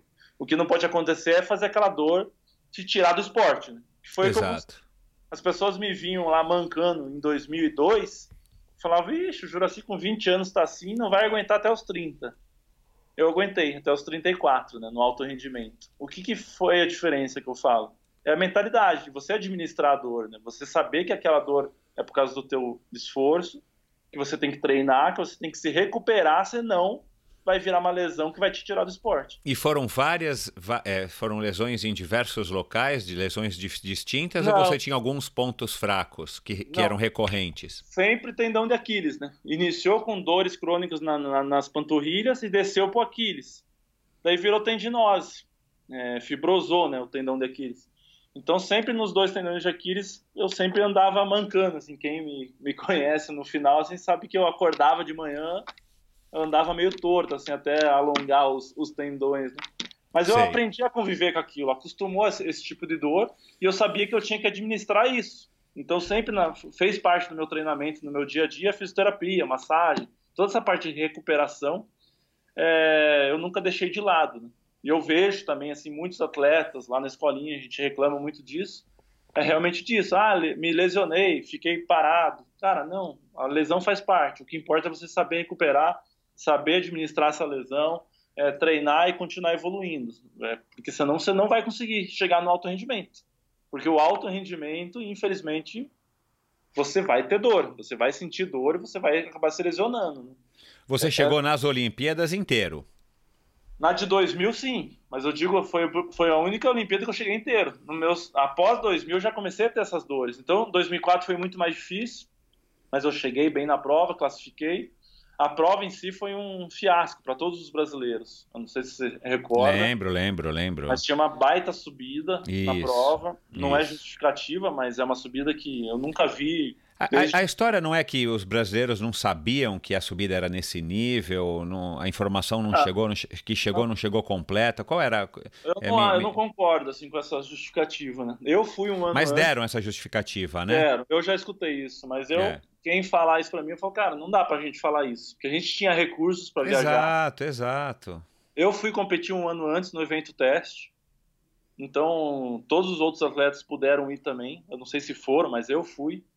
Então eu sabia da subida, eu sabia. Uhum. O que aconteceu é que as circunstâncias da prova, eu, eu nadei é, mal, eu e o Leandro. A gente já perdeu o primeiro pelotão logo no começo. E daí sobrou do pelotão é, cinco voltas eram cinco vezes aquela subida enorme. Eu desmotivado, cada vez fiquei mais para trás. Então o pelotão foi embora. Eu, eu saí para correr em antepenúltimo. Não, em penúltimo. O Leandro saiu em antepenúltimo. Eu lembro que eu torcia pro último não parar. Porque eu falava, cara, não para que eu não quero ser o último, né? É, é, engraçado, mas é a realidade. A gente ficava Entendi. torcendo. Olhando, olhando hoje, analisando hoje, já com, com, com mais maturidade e depois de estar tá fora do, né, do, do circuito, fora da, das competições profissionais, você acha que, que nesse caso que a participação do triatlo no Brasil, do brasileiro na, nas segundas Olimpíadas da, enfim, do triatlo em 2004 em Atenas e, e uma competição que acabou sendo tão importante é, porque voltou né, para a Grécia e tal. Você acha que foi falha de, de preparação? Não precisamos dizer de, de nomes aqui, não nem de atletas, mas foi. você acha que foi uma falta de experiência, foi falta de preparação, foi falta do quê? Falta de um acompanhamento? Não foi, Michel, foi falta de. Não foi, foi culpa. A gente mora no Brasil, cara. Não tem uma subida dessa para você treinar aqui. Ah, tá. É, é, é o modo da gente treinar. A gente faz treino basicamente no plano. A gente faz uma serra ou outra, mas o nosso treino diário é muito plano, é poucas subidas. É diferente de um europeu, que você já sai de casa escalando. Uhum. E aquele tipo de subida era para quem realmente eh, nasceu subindo. Entendi. Eu acho que foi isso. A minha análise de hoje, eu falo que faltou o treino específico para aquele tipo. A gente treinou, a gente foi por um mês antes para Portugal, ficou lá simulando subida. Mas um mês antes não, não, não adianta. Não, sem dúvida. É, não. E daí junta a, a natação ruim que a gente fez, daí junta as circunstâncias de prova, né? Que é você perder pelotão, tudo isso. Tá certo. Bom, é, deixa, só, deixa eu só tirar uma dúvida aqui. Olhando o teu currículo e tal, é, você foi campeão brasileiro em 98, quando você começou, 99, 2001. Em 2000 você não foi. É, e foi justamente o ano que você foi para as Olimpíadas. Isso foi porque você acabou viajando muito e perdeu etapas, é. né? E tal, não pôde participar? Ah, tá. Exatamente. Tá. Na verdade, a maioria das provas aí. A maioria, quando a gente estava em pré-Olimpíada, Olimpíada era um ano que a gente viajava muito, né? Então, a gente, muitas, muitos anos a gente não conseguiu fazer campeonato brasileiro, né? Eu não, eu não me recordo, eu teria que recuperar aqui, mas muito provavelmente eu não estava no Brasil, né? É, tá certo, entendi. Tá. Cara, aí eu, eu falei alguns títulos, né, agora na abertura do, do, do episódio. Né, esse terceiro lugar na Copa do Mundo do Japão em 2002, que você já estava nessa fase aí é, lutando contra as lesões e administrando, né, como você falou. Aí você foi campeão de diversas provas, né, em Portugal, Guatemala, Argentina, uhum. México, Equador, Chile, Quênia. Fala um pouco desse triatlon de Quênia. É, mas foram, foram, várias provas. Eu, o Mundialito de Fest, triatlon, o bronze no Pan-Americano do Rio em 2007. Quer dizer, são títulos super importantes, super legais e, e, e com certeza definiram a sua, a sua carreira e, e foram te perpetuando aí como é, atleta profissional perante os teus patrocinadores, porque foram, são títulos importantíssimos, hein? uma carreira bem, bem constante.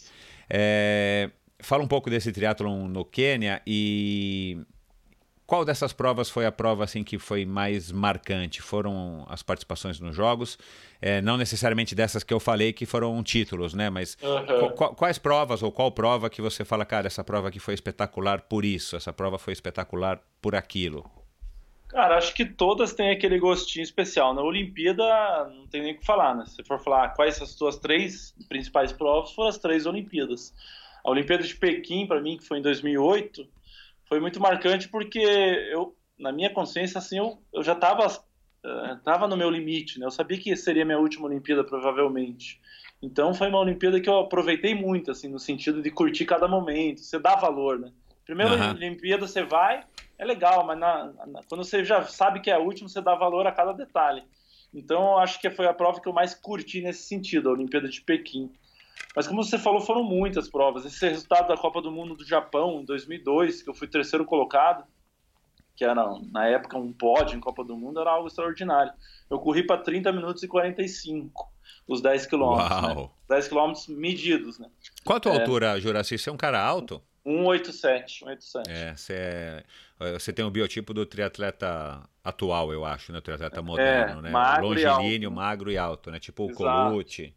Então, nessa, nessa, prova do Japão que eu, que eu, fiz essa baita corrida, também foi marcante por causa disso, né? Eu, eu, eu, eu entrei dentro do, do grupo dos melhores do mundo. A diferença é que eu não consegui me manter nesse grupo ou evoluir. A evolução é muito grande desse grupo dos melhores do mundo.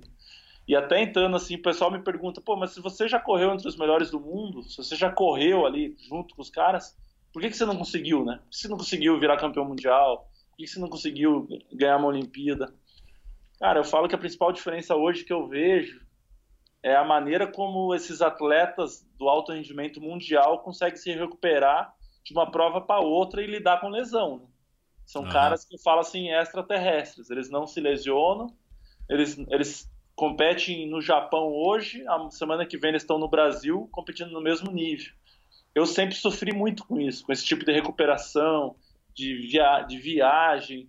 Então acredito que esse tipo de é, a recuperação do corpo, eu acho que é o, é o grande fato extraordinário desses atletas campeões olímpicos, campeões mundiais, que eles conseguem fazer, né? Coisa que eu sempre tive muita dificuldade para fazer. É, prova do Quênia que você comentou e foi uma. Vocês nadaram no, no Lago Vitória? Eu tenho uma vontade de conhecer o Quênia, meu. Cara, não. Foi em Mombasa, Mombasa a prova. Era, era, mar mesmo, nadava no ah, mar. Ah, no mar, tá. É. Mas foi uma prova extraordinária, né? Porque a gente. Agora, o motivo que eu fui foi porque eu estava atrás da corrida olímpica. E a gente garimpava provas que fossem mais acessíveis, que tivesse mais chance de, de ganhar para ter maior pontuação. E essa prova do Quênia surgiu é, a ITU fazia esse, esse processo de colocar algumas provas do circuito mundial em locais inusitados, né, para incentivar o triatlo. E ela mandou lá, ela, ela oferecia hospedagem grátis, alguma, uma série de vantagens. E eu falei, eu vou, não quero nem saber, vou pro Quênia. Fui pro Quênia, uma experiência... Tomou a vacina de febre amarela? Já tinha tomado, mas é... fui para lá sem saber o que, o que eu ia esperar lá, né? E eles colocaram a gente num hotel dentro da parte do Quênia na, principalmente dessa, desse lugar que a gente estava, que era Mombasa, na parte onde o pessoal morava mesmo. Então era muito pobre, assim, era muito, era muito precária a situação, né? É, mas foi extraordinário, porque a gente saía na rua, a gente parecia é, ídolo, né? É, porque todo mundo queria vir falar, e daí eu ganhei essa prova. Então depois da prova, ainda mais aquela, aquele público, né? Aquela, aquele, aquele contato que a gente não vê em qualquer lugar, né? Então acho que essa experiência de ir para um lugar tão pobre como foi lá, mostrar o triatlo que, que, pô, eles não tinham nem ideia do que era triatlo. Eu lembro que eu estava treinando um dia antes no mar, daí tinha um, um molequinho local, pegando jacaré, nadando também. Eu dei minha touca de natação pro moleque, que era do Brasil, touca do Brasil.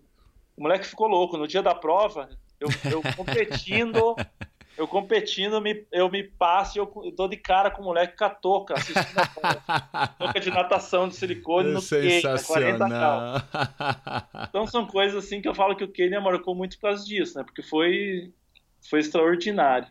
E fora isso, tem vários, assim, os mundiais de fast triathlon, que a Globo transmitia ao vivo. Então, cara, é, essas provas fazem falta hoje em dia, né, cara? É, eu falo que marcou o triathlon, né? O que, o, o, que fez o triathlon ficar popular no Brasil? A Fernanda Keller, as, as várias aparições dela, os vários resultados, e o Mundialite de Fast Triathlon ajudou muito, porque era domingo lá no Esporte Espetacular, e eu tive a honra de fazer durante 10 edições, né? Fazia parte da equipe brasileira desde a primeira edição. Eu fiz 10, a gente ganhou três edições, ganhei três edições, e era uma prova extraordinária, né? Que o público ficava muito ali, que era uma arena pequena, né? Várias exato, voltas. Exato, exato. Super inteligente e um formato. Pra televisão era maravilhoso. Então, cara, então. Então, é um formato que nunca podia ter acabado. Né? Eu falo com o Gaioto, eu falo, Gaioto, você não podia ter. Falou, pô, Jurão, mas não é eu, né? Não é só eu querendo. Exato, exato. Porque a gente precisava ter esse tipo de formato, que era um formato de televisão, e pro atleta era extraordinário, né? Aquele, aquela... A gente se sentia realmente ídolo, né? Exato. Gente... Não, e, e, vamos dizer assim, custava pouco, né? Pelo formato, não é um formato que te estressa, não é? E acho que era em janeiro, né? Ou fevereiro, quer dizer, no começo Exato. da temporada, te dá, te dá exposição, te dá televisão, pô. Não, o, e o público era impressionante, né? Eu lembro a gente, a gente sair da arena com segurança do nosso lado, de tanta gente que queria vir falar e pegar e tirar foto. A gente achava o máximo aquilo, né? Nunca podia ter acabado essa prova. Então foram várias provas que eu que eu lembro assim que foram marcantes. Os Jogos Pan-Americanos do Rio, em 2007, que eu fui medalha, também foi incrível, porque foi no Rio de Janeiro, minha família inteira estava lá assistindo. Praia de Copacabana cheia, lotada, e foi a primeira, foi o primeiro domingo dos jogos, né? Então eu fui uma das primeiras medalhas dos jogos. Então no dia seguinte vai para televisão.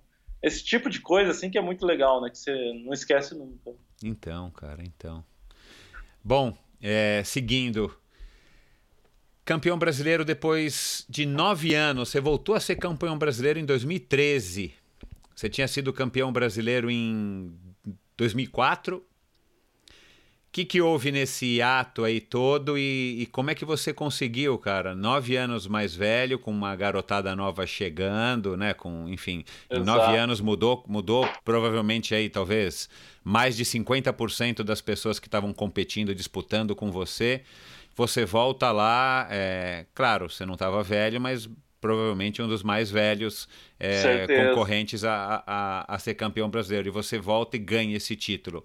Então, cara, essa história do, do Campeonato Brasileiro de 2013, na verdade, o, depois da Olimpíada de 2008, ela foi minha terceira Olimpíada, eu voltei achando que era a minha última Olimpíada, mas eu é, falei, não, vamos tentar uma quarta Olimpíada. 2012, Londres.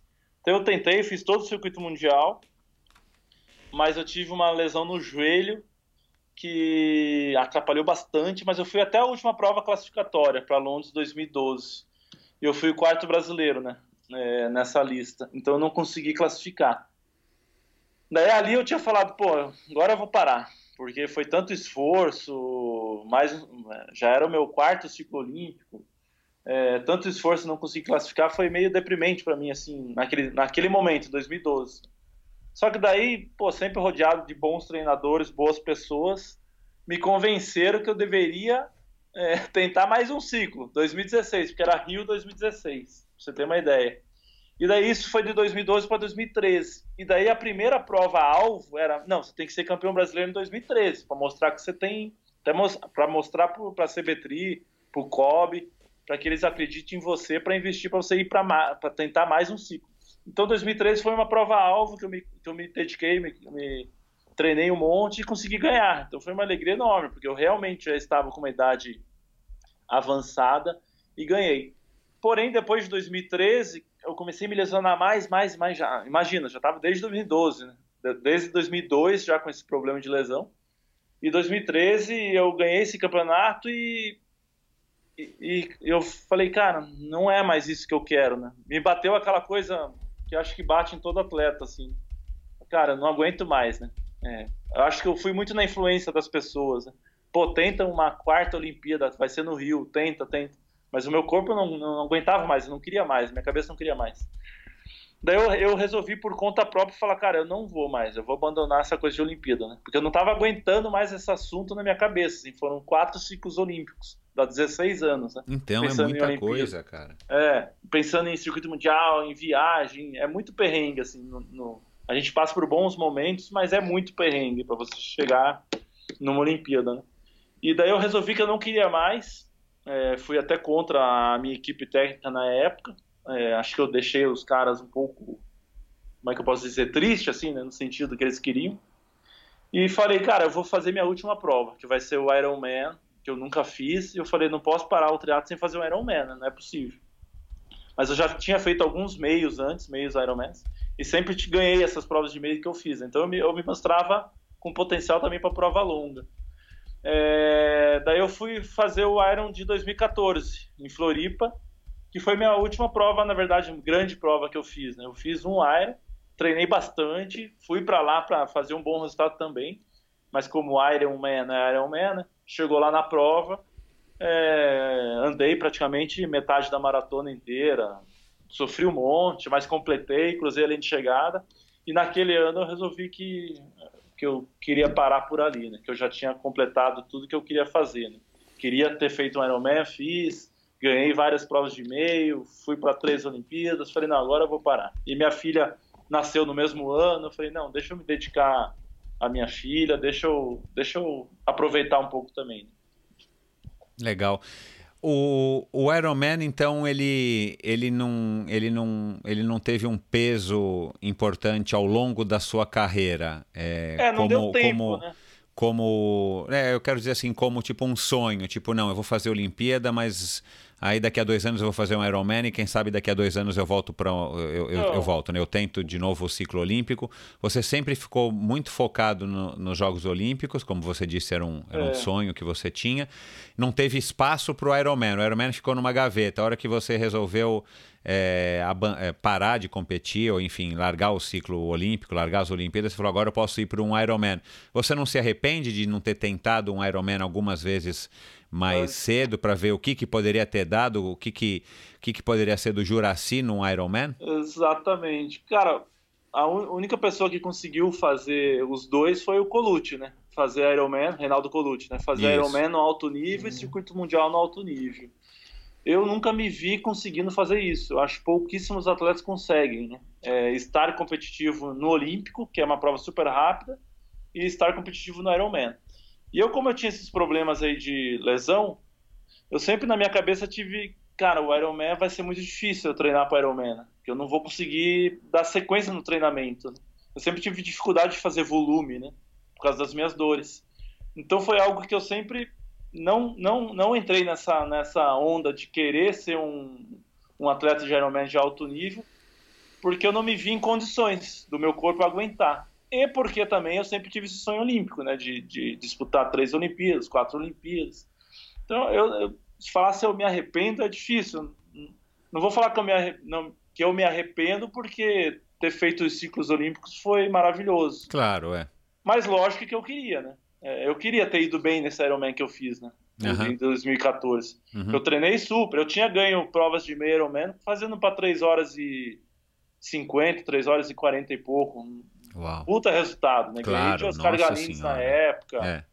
É, fiz meu Ironman correndo por uma hora e 12, os 21, pedalando para 45 de média. Então a gente sabia que eu tinha nível. Porém, chegou no Ironman de Floripa, que foi em 2014, eu treinei também para chegar entre os três primeiros na elite, logo no, no meu primeiro Ironman. Fisiologicamente, eu estava treinado para isso. Mas é o que eu falo para todo mundo, eu falo, cara, eu respeito muito a galera do Iron, assim, profissional principalmente, porque lá na hora é muito diferente. Né?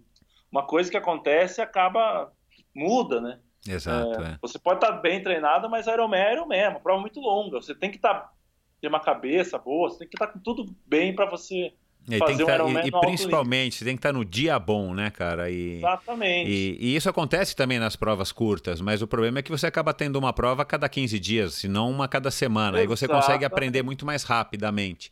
No Ironman, Iron o preço não. é mais alto porque, cara, você faz um, mesmo que você não vá muito bem, você se desgasta. Para você fazer um outro, você vai ter que treinar e se empenhar. Quer dizer, a curva de aprendizado é mais lenta, é eu admiro muito o profissional do, do Ironman exatamente por isso. Porque o cara se dedica muito durante seis meses para fazer uma prova. É, um tiro só, né, que o cara tem. Para essa prova dar certo erra, é, é, muito difícil. Tipo, acho, porque só um vai ganhar. Então é muito difícil. A gente tem vários profissionais treinando, que nem maluco, durante seis meses, e chega lá na prova, tudo pode acontecer. Foi o que aconteceu comigo. Treinei muito.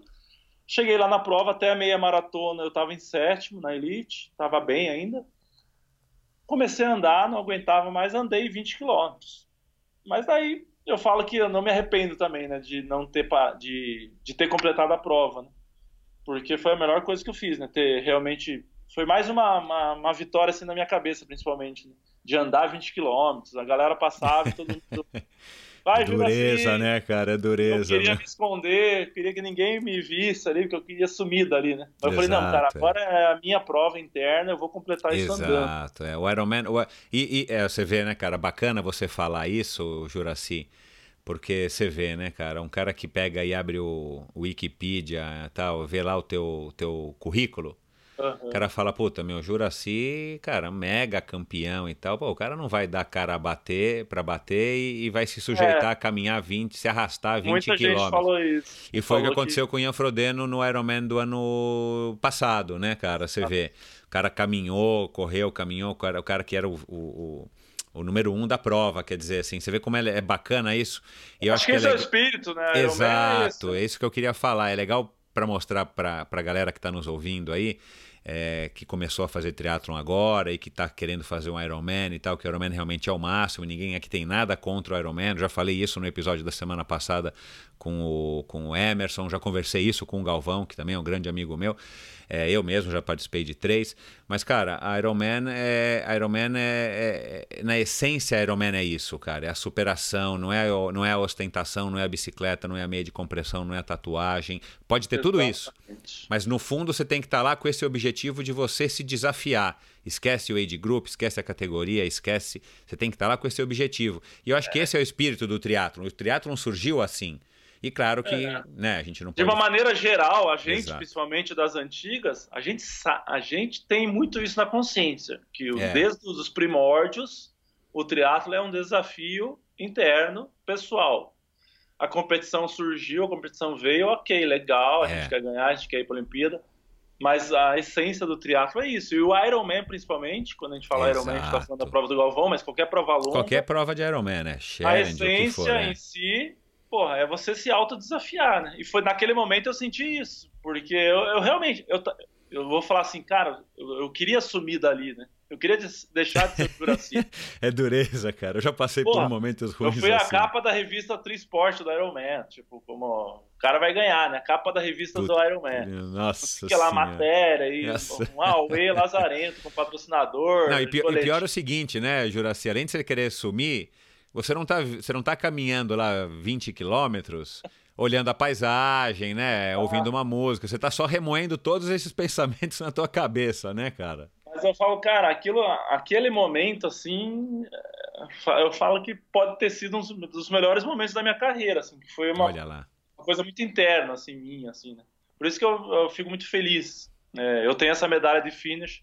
Quando eu falo assim, eu tenho no meu escritório, é porque no meu escritório eu tenho poucas medalhas e troféus, né? só os marcantes. Por exemplo, do Iron Kid, do, do Ursinho, tem lá no meu escritório. A, a medalha do Iron Man eu tenho, porque são momentos que marcaram. Né?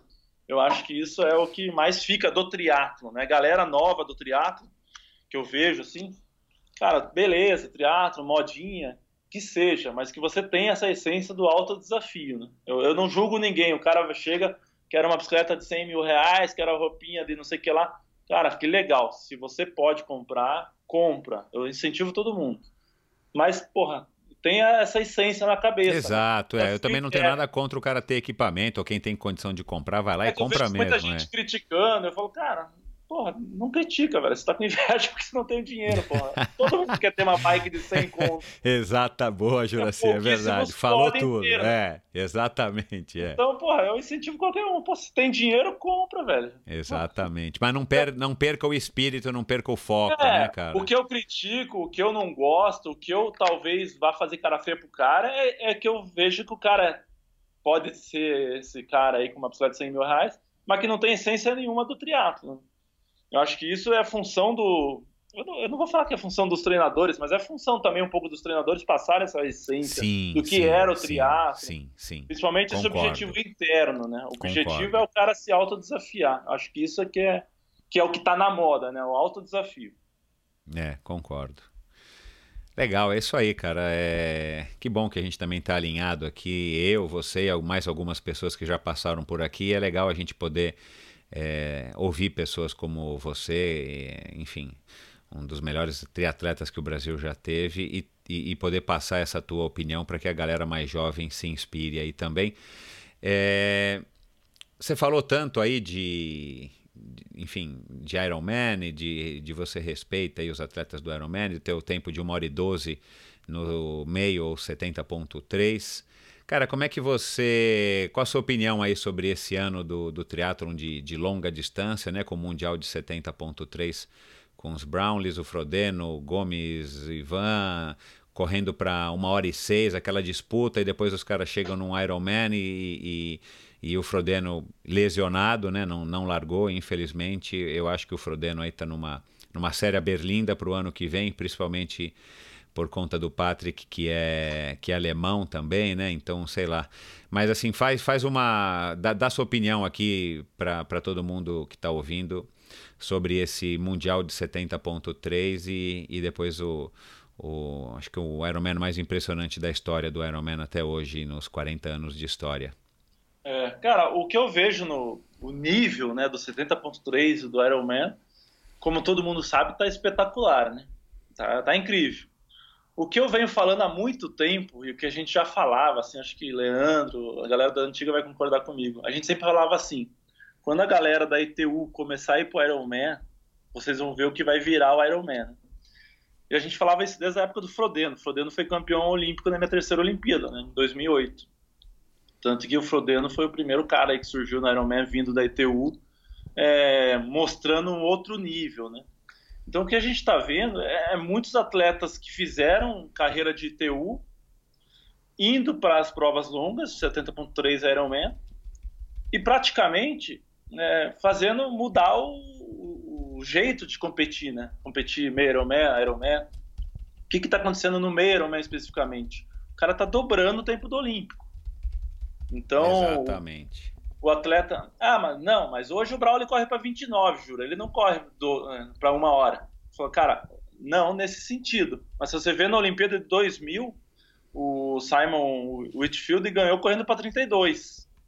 Eles estão dobrando o tempo do cara do Olímpico lá de 2000. Hoje eles correm para uma hora e cinco, uma hora e seis. Então, é, tá dobrando sim. Correr para 32, 33, é, os 10 quilômetros, né? 32, depois para 33.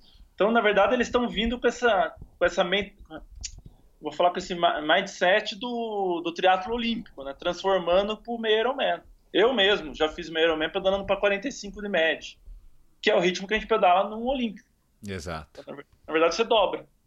Imagina, eu, eu, eu que fiz isso. Imagina os Brawlers fazer isso. É uma coisa natural para eles. Agora, lógico, ir para o Ironman já é outra, outra conversa. Já é mais o dobro do meio Ironman.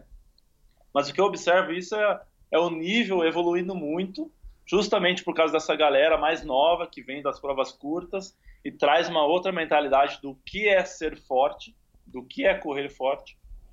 Por exemplo, a Nova Havaí, eu não acompanhei muito de perto o resultado de todos os atletas é, desse ano especificamente, mas de uma maneira geral a gente falava muito do, do, do Sebastian, que não nadava tão bem, e do Frodeno.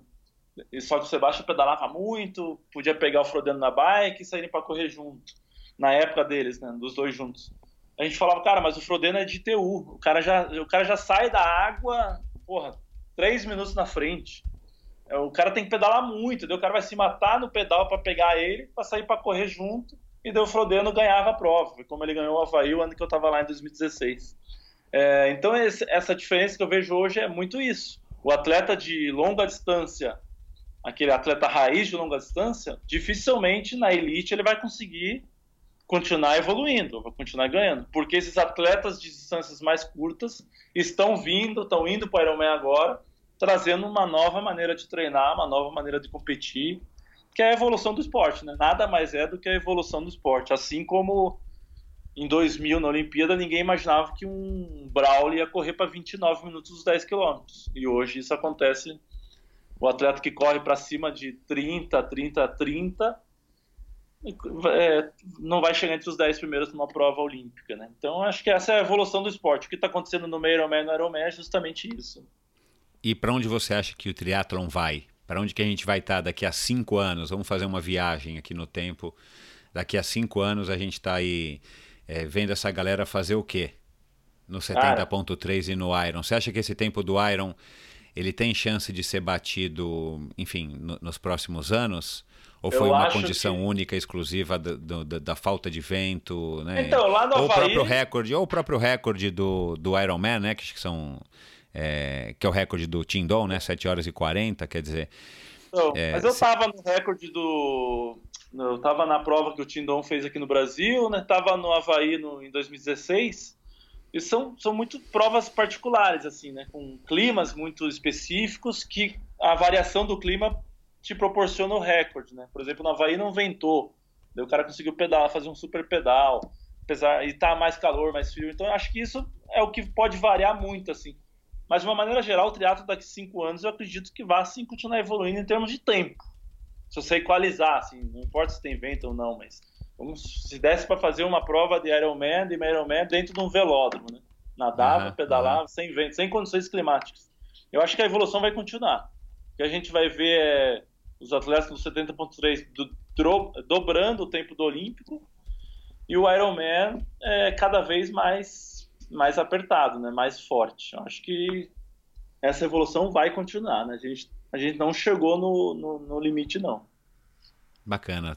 É, o Ironman do ano que vem vai ser, vai ser, já promete, né, a disputa aí de Frodeno, né, se tudo indica, tudo indica ele tem que estar tá lá. É, o Patrick, todo mundo que está vindo atrás aí querendo morder esse, esse título, independente do tempo. A disputa vai ser legal. E claro, o Mundial do ano que vem é, de 70.3 também promete. Juraci viajou o mundo, viajou para fora do Brasil, para fora do, do, país a primeira vez aí na, na história da tua família e acabou viajando para caramba, né? Com certeza um passaporte só não deu conta conviveu com muita gente, conheceu muitos empresários, muitos atletas, muitos atletas com certeza que marcaram a sua vida aí também, porque são personalidades que, que eu conheço, que a gente tem aí em comum como amizade, que são pessoas especiais, outros nem tanto. Qual a oportunidade única que você acredita assim que o esporte te deu e que, e que não tem preço para fazer, fazer o jargão aqui da Mastercard? Cara, oportunidade única que não tem preço eu brinco com todo mundo, assim, né? Que eu tenho as tatuagens olímpicas no, no meu corpo, das três Olimpíadas que eu fui. É, lógico, se você quiser, você faz uma tatuagem olímpica, né? Mesmo não indo Mas eu falo o sentido, assim, é, o sentido de ter uma tatuagem olímpica. Exato, é exato. O dinheiro não compra, né? Então eu falo que ter participado de, de três Olimpíadas, né? não é uma, são três, para mim é algo que que realmente não tem, não tem valor financeiro, não tem dinheiro, né? Essa conquista, assim, é algo que o, o esporte me trouxe, essa experiência de vida. Né? É muita coisa, né? O esporte traz muita coisa boa, cara. A gente, voltando um pouco lá no início de, da criançada fazer esporte, falou, cara, o triatlo, o, o esporte em si, né? Mas vamos falar de triatlo. Cara, desde criança, só me trouxe coisas boas, me afastou das pessoas ruins, me aproximou de grandes amigos, é, aquela história lá que você é médio dos, das cinco pessoas que estão ao seu redor, já está diminuindo, acho que para três, não sei quantas. Cara, o esporte te deixa ao redor de. te faz pessoas boas estarem ao seu redor. Né? Então não tem como você não se transformar numa pessoa melhor. Então eu vejo que o, o que o esporte me trouxe de bom foi tudo isso. São coisas que o dinheiro não compra. Você pode ser nascer de uma família milionária e, e com 18 anos você pode ser viciado em droga entendeu? O, din o dinheiro não te afastou das drogas, e sim te aproximou até. Então, eu falo que o esporte só traz coisas boas, né, cara? Eu acho que tudo que ele me trouxe, conhecer o mundo inteiro, é, dinheiro, lógico, financeiramente eu consegui ganhar dinheiro. Acho que tudo isso, para mim, não tem. Não, não há Mastercard que pague. Depois eu cobro do Mastercard aí um, um cachê pela promoção. Bom, é... deixa eu ver aqui. CBTRI, né, esses projetos sociais, você já falou um pouco aí da escolinha, de triatlon e tal. Você se candidatou à presidência, né? Você concorreu à presidência. Foi o que? De 2016 para 2017, né, Juraci? Eu, eu me foi perdi um pouco. Acho que eleição foi. É. Foi, é, 2017, né? É, isso. Foi abril você, de 2017. Você concorreu contra o, o Laporta e eu não sei se tinha mais algum candidato e você acabou não, não, não, não se elegendo, não sendo eleito. O é, que, que, você, que, que você pretendia fazer? Por que, que você resolveu, é, enfim, arriscar? É, né? Porque, cara, você, você para o triatlon você já não está mais jovem, mas você ainda é um cara jovem. É, e a política, infelizmente, também a política esportiva no nosso país, é, ela tem uma fama que não é uma fama legal, né? É, o que que, o que que fez você querer arriscar é, participar de um, de, um, de um, pleito desse, né? E você, obviamente, queria vencer.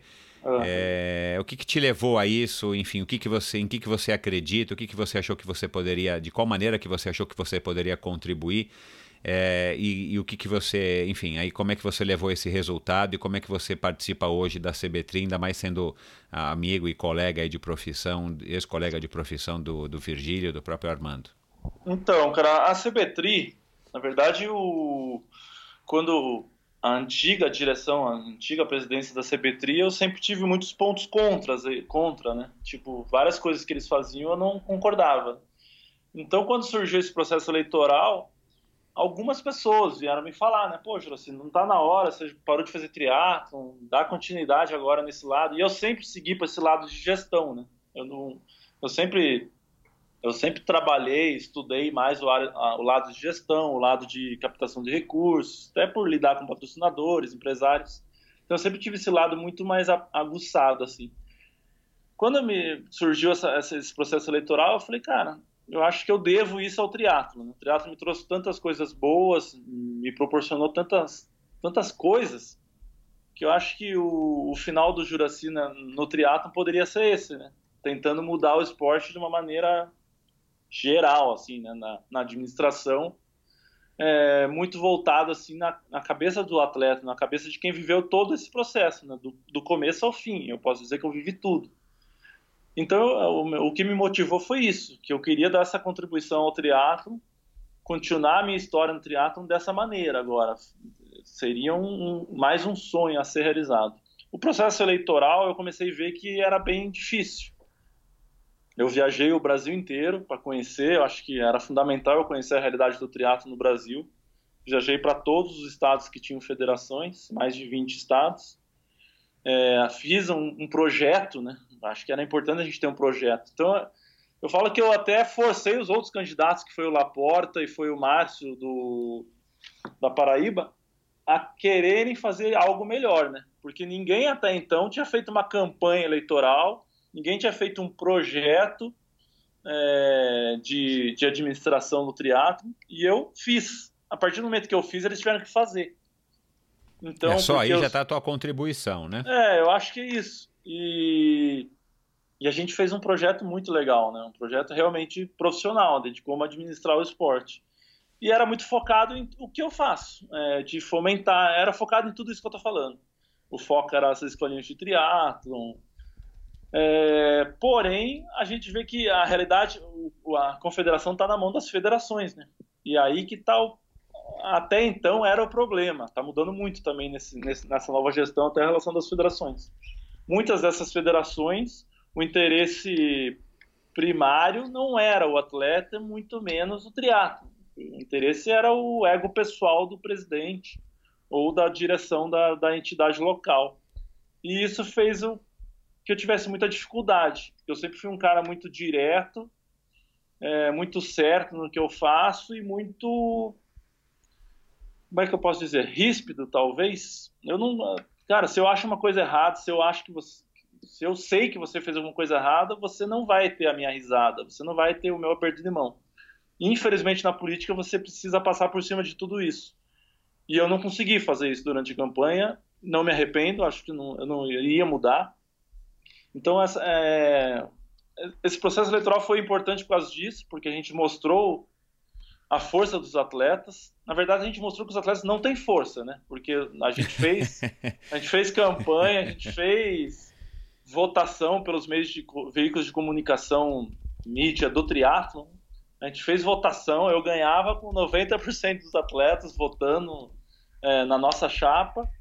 E chegou na eleição, a gente teve, de 20 federações, a gente teve três votos, que eram os votos da nossa, da formação da nossa chapa, né? Uhum. Então, na verdade, a gente mostrou que o atleta não, não tem voz nenhuma no esporte, ainda até aquele momento. Depois daquele momento já mudou muita coisa.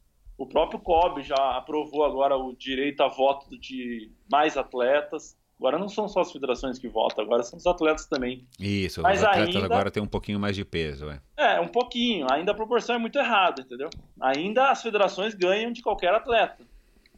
Porém, daí o Laporta era meu adversário, mas eu sempre gostei do trabalho dele, sempre uma, uma pessoa até onde eu sei muito certa. É, depois que passou todo esse, esse, esse trâmite da eleição, eu voltei a conversar com eles. O Virgílio entrou, o Armando entrou.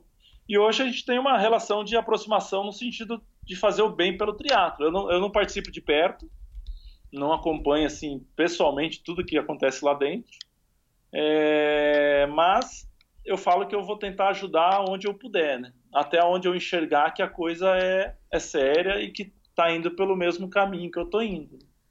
Porém, eu, eu acho que um dia ainda o triatlon pode ser realmente administrado de uma forma profissional no sentido de gestão, que eu acho que é isso que eu defendia, mas que tenha esse, essa cabeça, esse pensamento de atleta. Né? Eu acho que só o atleta em si, aquele pensamento de atleta, não vai fazer uma boa gestão. É isso que eu ia falar, né, cara? Assim, a, a política faz parte do, da política, não tem como, não importa isso. se é no esporte ou não, né? Também é um, é um ofício, né, cara, a então, história da política. Somar, né? Você tem que somar a parte política, a parte de entender do esporte, a parte, principalmente hoje em dia, de gestão.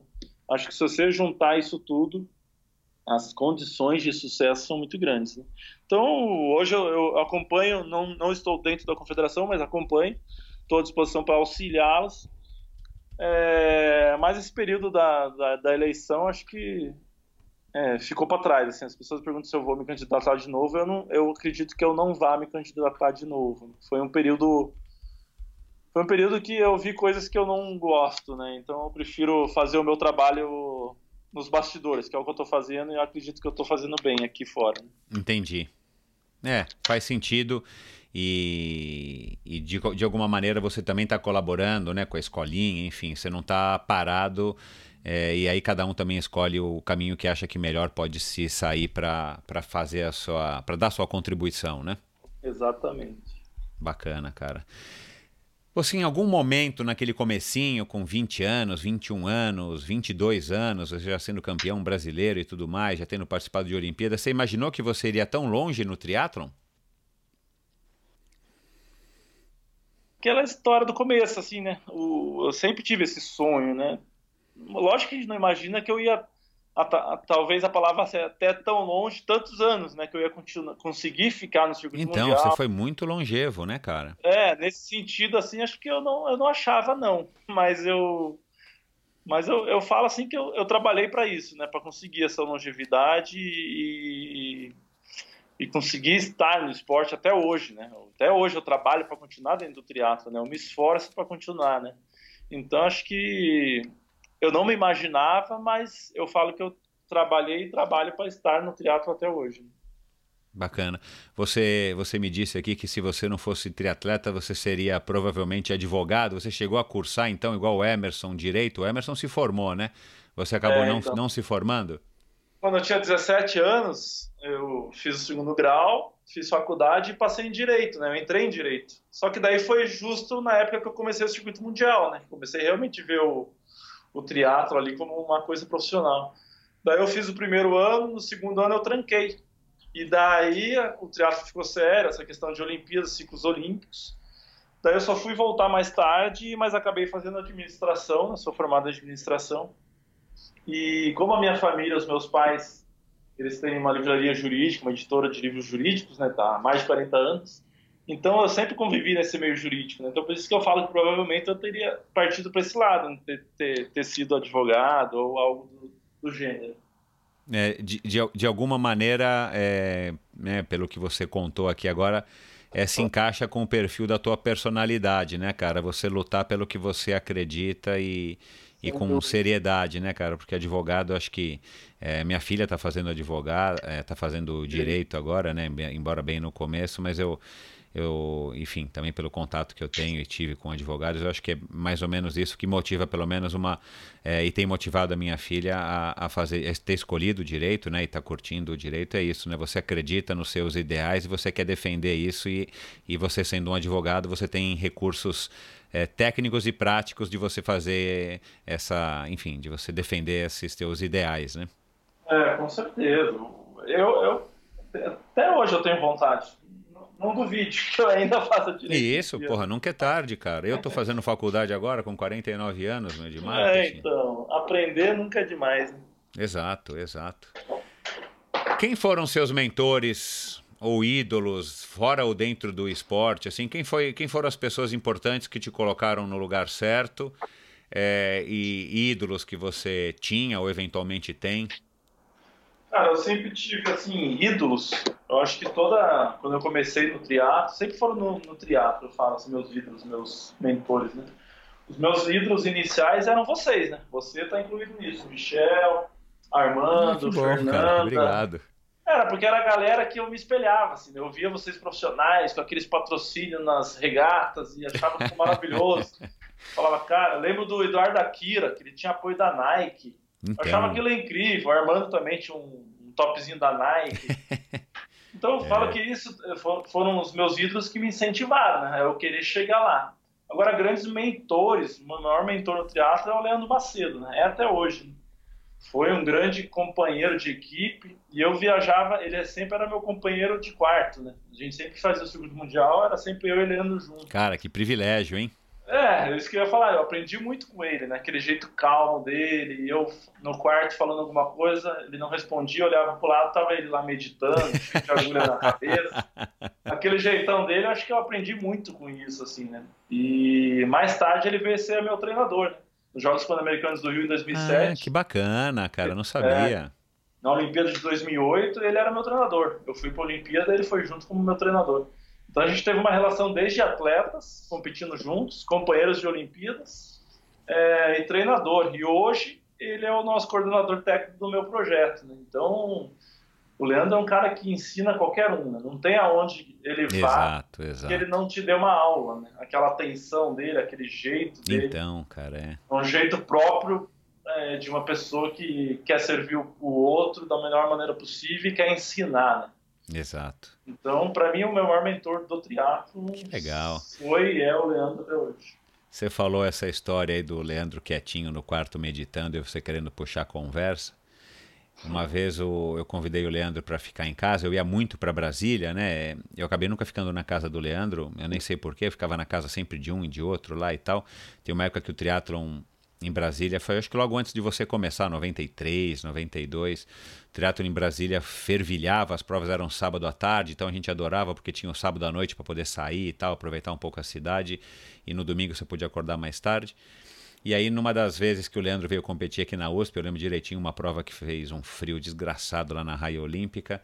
Eu convidei o Leandro para ficar em casa e eu lembro direitinho, a minha mãe, depois que o Leandro foi embora, é, minha mãe falou assim, cara, você, Michel, você nunca vai ser o campeão que o Leandro vai ser. Olha como ele é tranquilo, como ele é quieto, como ele fala baixo, como ele é calmo.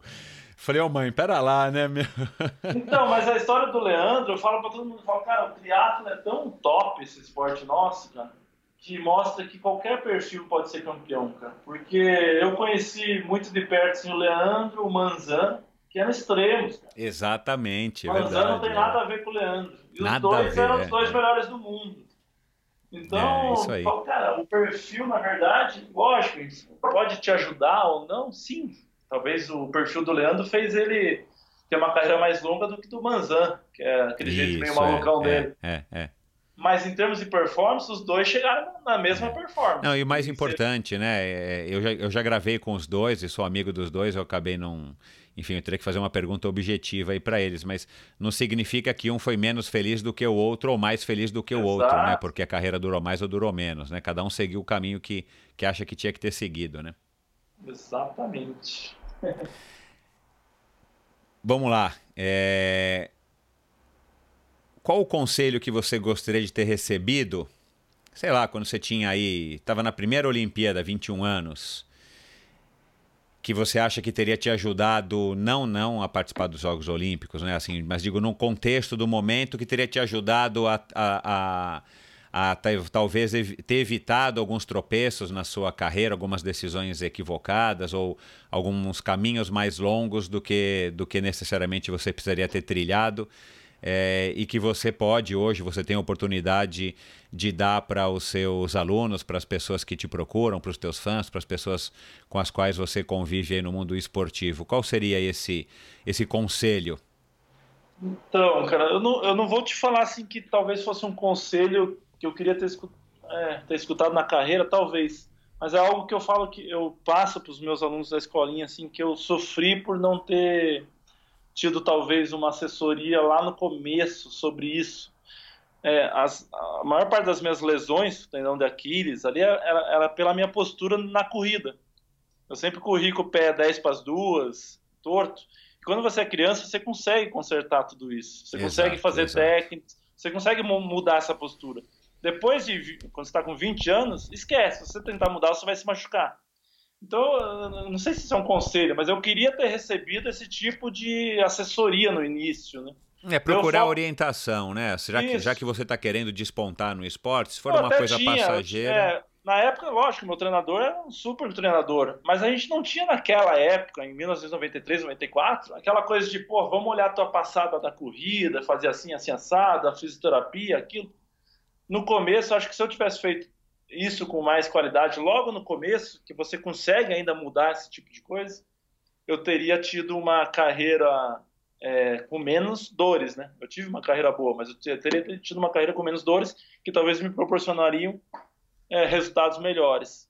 Então eu falei, falaria que o conselho que eu queria ter escutado era mais isso, assim, de você realmente quando você é novo, eu falo isso, falo, cara, corrige agora que você está começando, que depois que você começar a engrenar no triatlo vai ser mais difícil mudar qualquer coisa, porque o teu corpo se adapta e, e vai embora. É difícil voltar para trás. É, sem dúvida. Hoje você está ok com relação a, a, a, a lesões ou você pratica qualquer esporte? É, Não, enfim. Hoje eu, eu, eu, tento fazer o, o triatlon separado, né? nado, pedalo e corro. É, cada dia eu faço uma, uma das modalidades, é, mas tô zerado assim. Né? Lógico que eu não treino nem perto do que eu treinava, então eu não, consigo analisar, né? Se eu, será que se eu voltar a correr é, 70 km por semana, o meu tendão vai voltar a doer? Não sei. Mas não, é, mas, é, mas isso agora também não vem ao caso. Se você é, consegue fazer para se manter momento, saudável e em forma, tá excelente. Talvez tenha sido, jura, você ficou com alguma sequela? Não fiquei. Tipo, eu falo que o Leandro até operou, acho que ou vai operar ah, algum problema que ele tem quadril, na... é, quadril. Quadril. Eu falo, puta, Leandro, isso é reflexo de tudo que você fez, né? É. É. Então eu falo que eu, eu, agradeço a Deus assim, por não ter tido nenhuma sequela da minha carreira de atleta. Não tenho nenhum problema, assim, tudo tá. Meu corpo tá inteiro aqui, graças que bom, a Deus. isso aí. Agora, você foi um cara que treinou muito. Eu tinha anotado isso daqui para perguntar para você enquanto você falava ali atrás, acabei esquecendo. Você foi um cara que treinou muito ou com toda essa orientação e essas pessoas que te ajudaram e tal, você já pegou um, uma fase tipo, vou treinar menos é mais? Cara, eu acho que eu fui pro menos é mais. Eu sempre treinei com mais qualidade. Mas porque também é, essas minhas lesões no, nos meus tendões de Aquiles não me proporcionavam, por exemplo, fazer grandes volumes de corrida. Então eu tinha que fazer. É, e a corrida, na verdade, quando a gente fala de treinar muito e lesão, a gente está basicamente falando de corrida, né? Porque a natação é. até pode dar um problema é. no ombro, mas é mais, mais difícil, e o ciclismo idem, né? Um é, tem vários corredores de, de ITU que fazem 100 km por semana para cima. O Reinaldo Colucci já me falou que ele chegou a fazer 200 km uma semana. Meu eu Deus. falei, isso é louco, cara. Eu fazia no máximo 70 por semana porque eu não conseguia. Então eu considero pouco isso para um atleta de nível olímpico, né? Fazer 70 km de corrida por semana é considerado pouco. Então eu sempre fui dessa linha de treinar menos com mais qualidade. É, e talvez tenha sido isso que te deu essa longevidade e agora essa, essa exato, fase pós-esporte você está inteiro, né? Exato. Qual foi o treino, assim, um dos treinos mais difíceis que você já fez, ou de natação, ou de ciclismo, ou de corrida, daqueles que você faz e você chega em casa, você não consegue nem comer, parece que está com febre, e você, mas você fala, cara, Juraci, você mandou bem hoje. Você tem algum então, aí que você se recorde? Eu acho que os treinos pro Ironman, né? Porque é onde a gente se supera. Porque os treinos de TU, de Olimpíada, qual é a diferença? Você quase morre todo o treino, né? Porque é coração na boca. Mas passa rápido, né? Por exemplo, faz lá um tiro de mil para 2,50, seu coração vai a 200 batimentos, mas volta é rápido.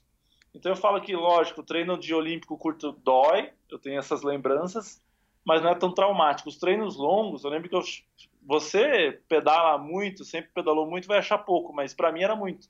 Eu pedalei 200 quilômetros num dia sozinho, treinando para Ironman. Eu lembro que eu cheguei em casa nesse dia, falei, eu queria jogar a bicicleta no, no lixo. Porque para mim aquilo era muito. Como eu nunca treinei longo, pô, fazer 200 km sozinho num dia para mim foi muito. Por exemplo, correr pro treino pro Ironman, correr, eu acho que eu cheguei a correr no máximo numa sessão 38, que foi meu máximo na sessão. Uhum. Para mim aquilo foi muito. Então eu falo que como eu sempre treinei é, pouco volume, os treinos do Ironman para mim foram superação, que eu falo que a pior parte do Ironman é treinar, não é competir. Ah, competir, sem dúvida você vai lá e vai. É, é, Agora, é, passar por esses treinos que é, o, que é o desafio, né? Então, os treinos que eu mais me desafiei realmente foram do Ironman por serem longos. E eu tive que administrar muita dor durante o treino, muita vontade de parar, tudo aquilo que a gente que passa pela nossa cabeça. É. Bom, qual o melhor triatleta que o Brasil já teve, na sua opinião? Puta, essa pergunta é boa, hein? Vou, vou, puxar o saco do Leandro de novo. o Leandro, eu vou votar no Leandro, para não dizer que eu vou votar em mim, né? Vou votar no Leandro. É, eu, eu fiz uma brincadeira aqui com ele, né? Que eu chamei ele de de rei do triatlon brasileiro, eu, eu, também tenho que usar alguns recursos, umas, algumas estratégias de marketing aqui. Né? Eu já criei o pai do triatlon, que é o José Inácio Werneck, que foi o cara que trouxe o triatlon.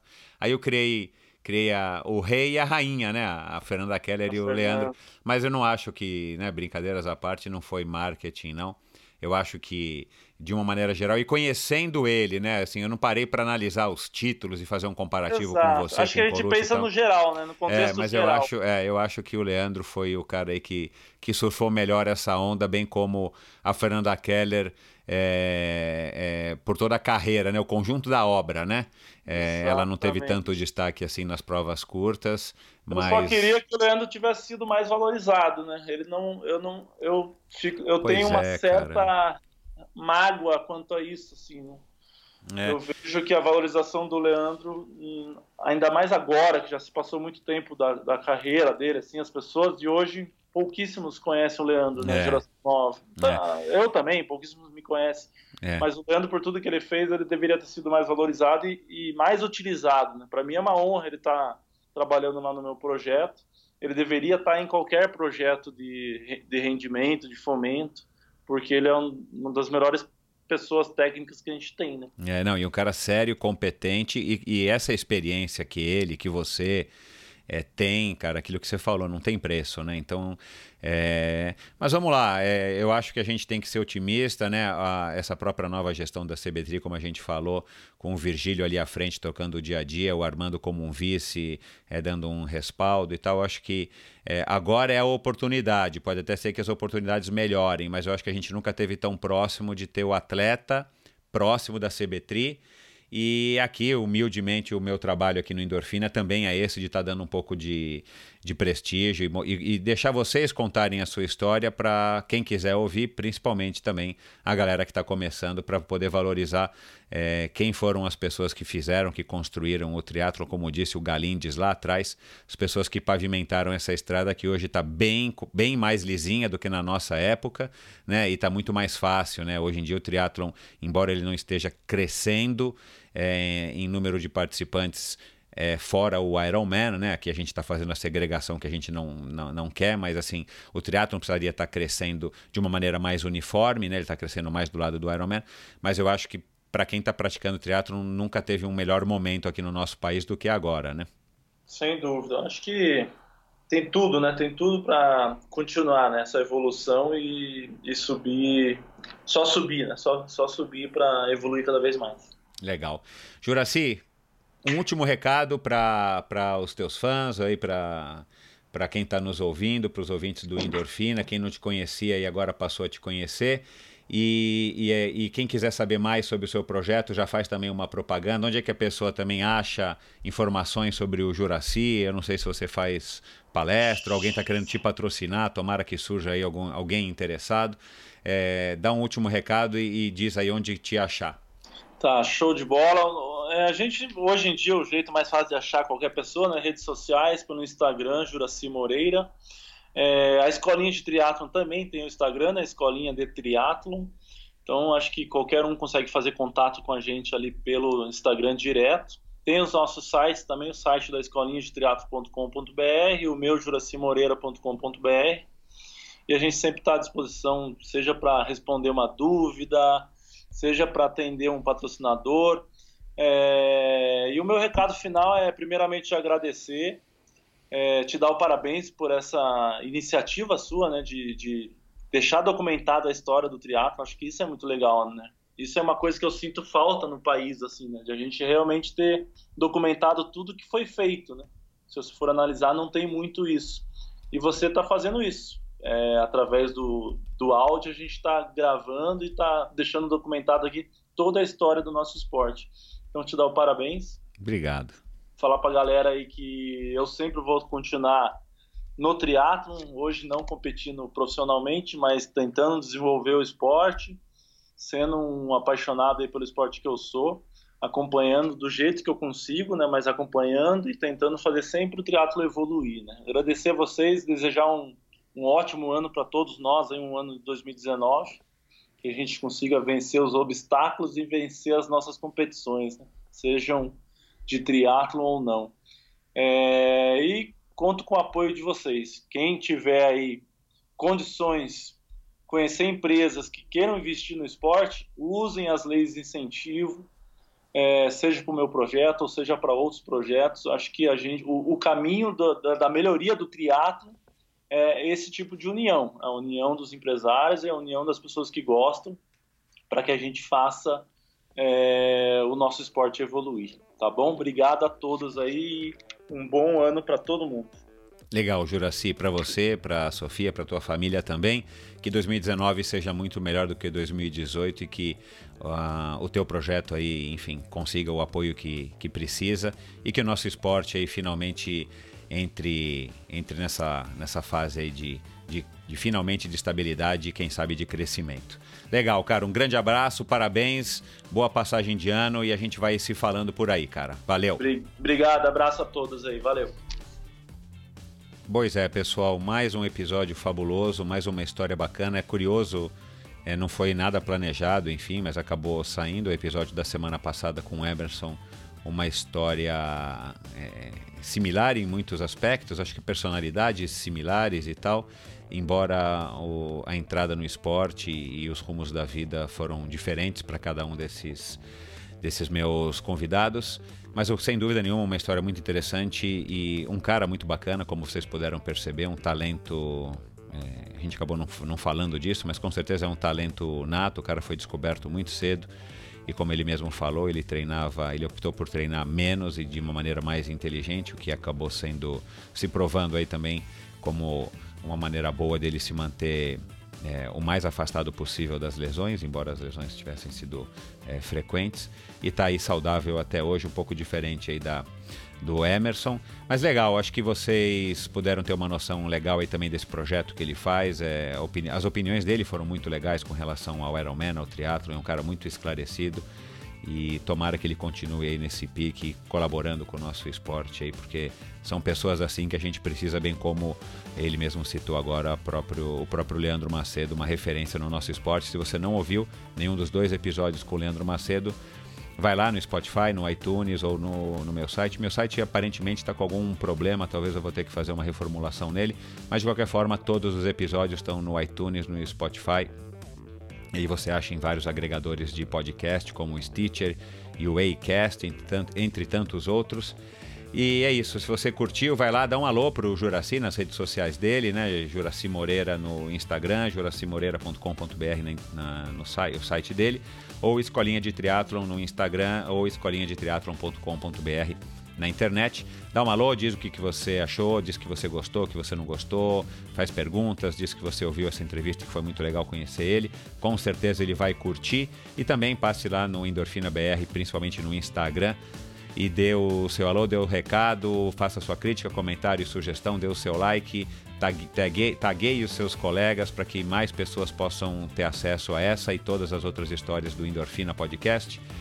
Um feliz, de ano, um feliz ano de 2019 para todos vocês, uma boa passagem com responsabilidade. Quem for treinar, principalmente né, nas estradas, pelo amor de Deus, muito cuidado. É uma época horrível de se treinar em estrada, então, é, de preferência, é, deixe para treinar depois, deixe para treinar no, no, no, ano já de 2019. Não arrisque, cuidado nas viagens, é, juízo.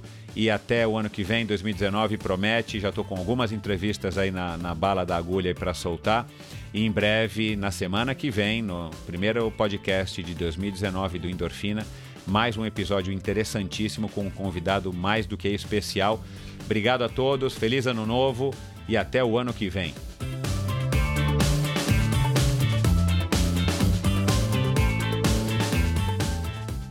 Este episódio foi um oferecimento de Bovem Energia. Você sabe como funciona o mercado de energia no Brasil? Você sabe que é possível comprar energia para sua empresa ou indústria? Que você também pode escolher de quem comprar esta energia, o que pode gerar uma economia substancial no custo final da sua produção? Conheça então a Bovem Energia.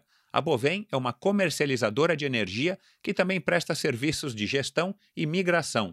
Assim como meus convidados, para a Bovem, energia é um assunto muito sério uma empresa sólida e confiável, com profissionais experientes e treinados para lhe oferecer agilidade no atendimento, robustez e competência na condução dos negócios. Saiba mais em bovem.com.br. B-O-V-E-N.com.br. De energia, a Bovem entende. Este episódio foi um oferecimento da LAF Corretora de Seguros, a pioneira em seguros de bicicletas no Brasil. Pois é, pessoal, a LAF de volta apoiando o Endorfina, uma notícia boa para mim, mas também muito boa para vocês. Prestem atenção na, na, mensagem de agora. O crescimento do triatlon, do ciclismo e do uso da bike de uma maneira geral é algo muito legal que estamos presenciando hoje aqui no Brasil. Mas, como tudo não terás, um efeito colateral ruim desta evolução é o crescente número de roubo de bicicletas, cada vez mais frequente e mais perto da gente. Porém, já existe hoje no Brasil uma modalidade de cobertura para sua bicicleta, criada pelo meu amigo Leléu, da LAF Corretora de Seguros. Contratando um seguro com a LAF, você tem as seguintes coberturas: roubo durante o treino, roubo ou furto qualificado dentro da sua casa ou durante o transporte, seguro contra danos causados durante o transporte, reparo a danos ou substituição de peças após um acidente ou queda. Pense da seguinte maneira: Pense no seguro como um acessório para a sua bike que te trará tranquilidade e vai proteger o seu investimento. Se você contratar um seguro para a sua bicicleta hoje com a LAF, você ganha 10% de desconto no valor da sua apólice. Atenção, esta promoção é exclusiva para você, ouvinte do Endorfina, e é válida somente para as 10 primeiras pessoas que contratarem o seguro. Então, somente os 10 primeiros que contratarem o seguro é que terão o desconto exclusivo de 10%. Portanto, acesse agora o site www.lafseguros.com.br barra endorfina e solicite a sua cotação.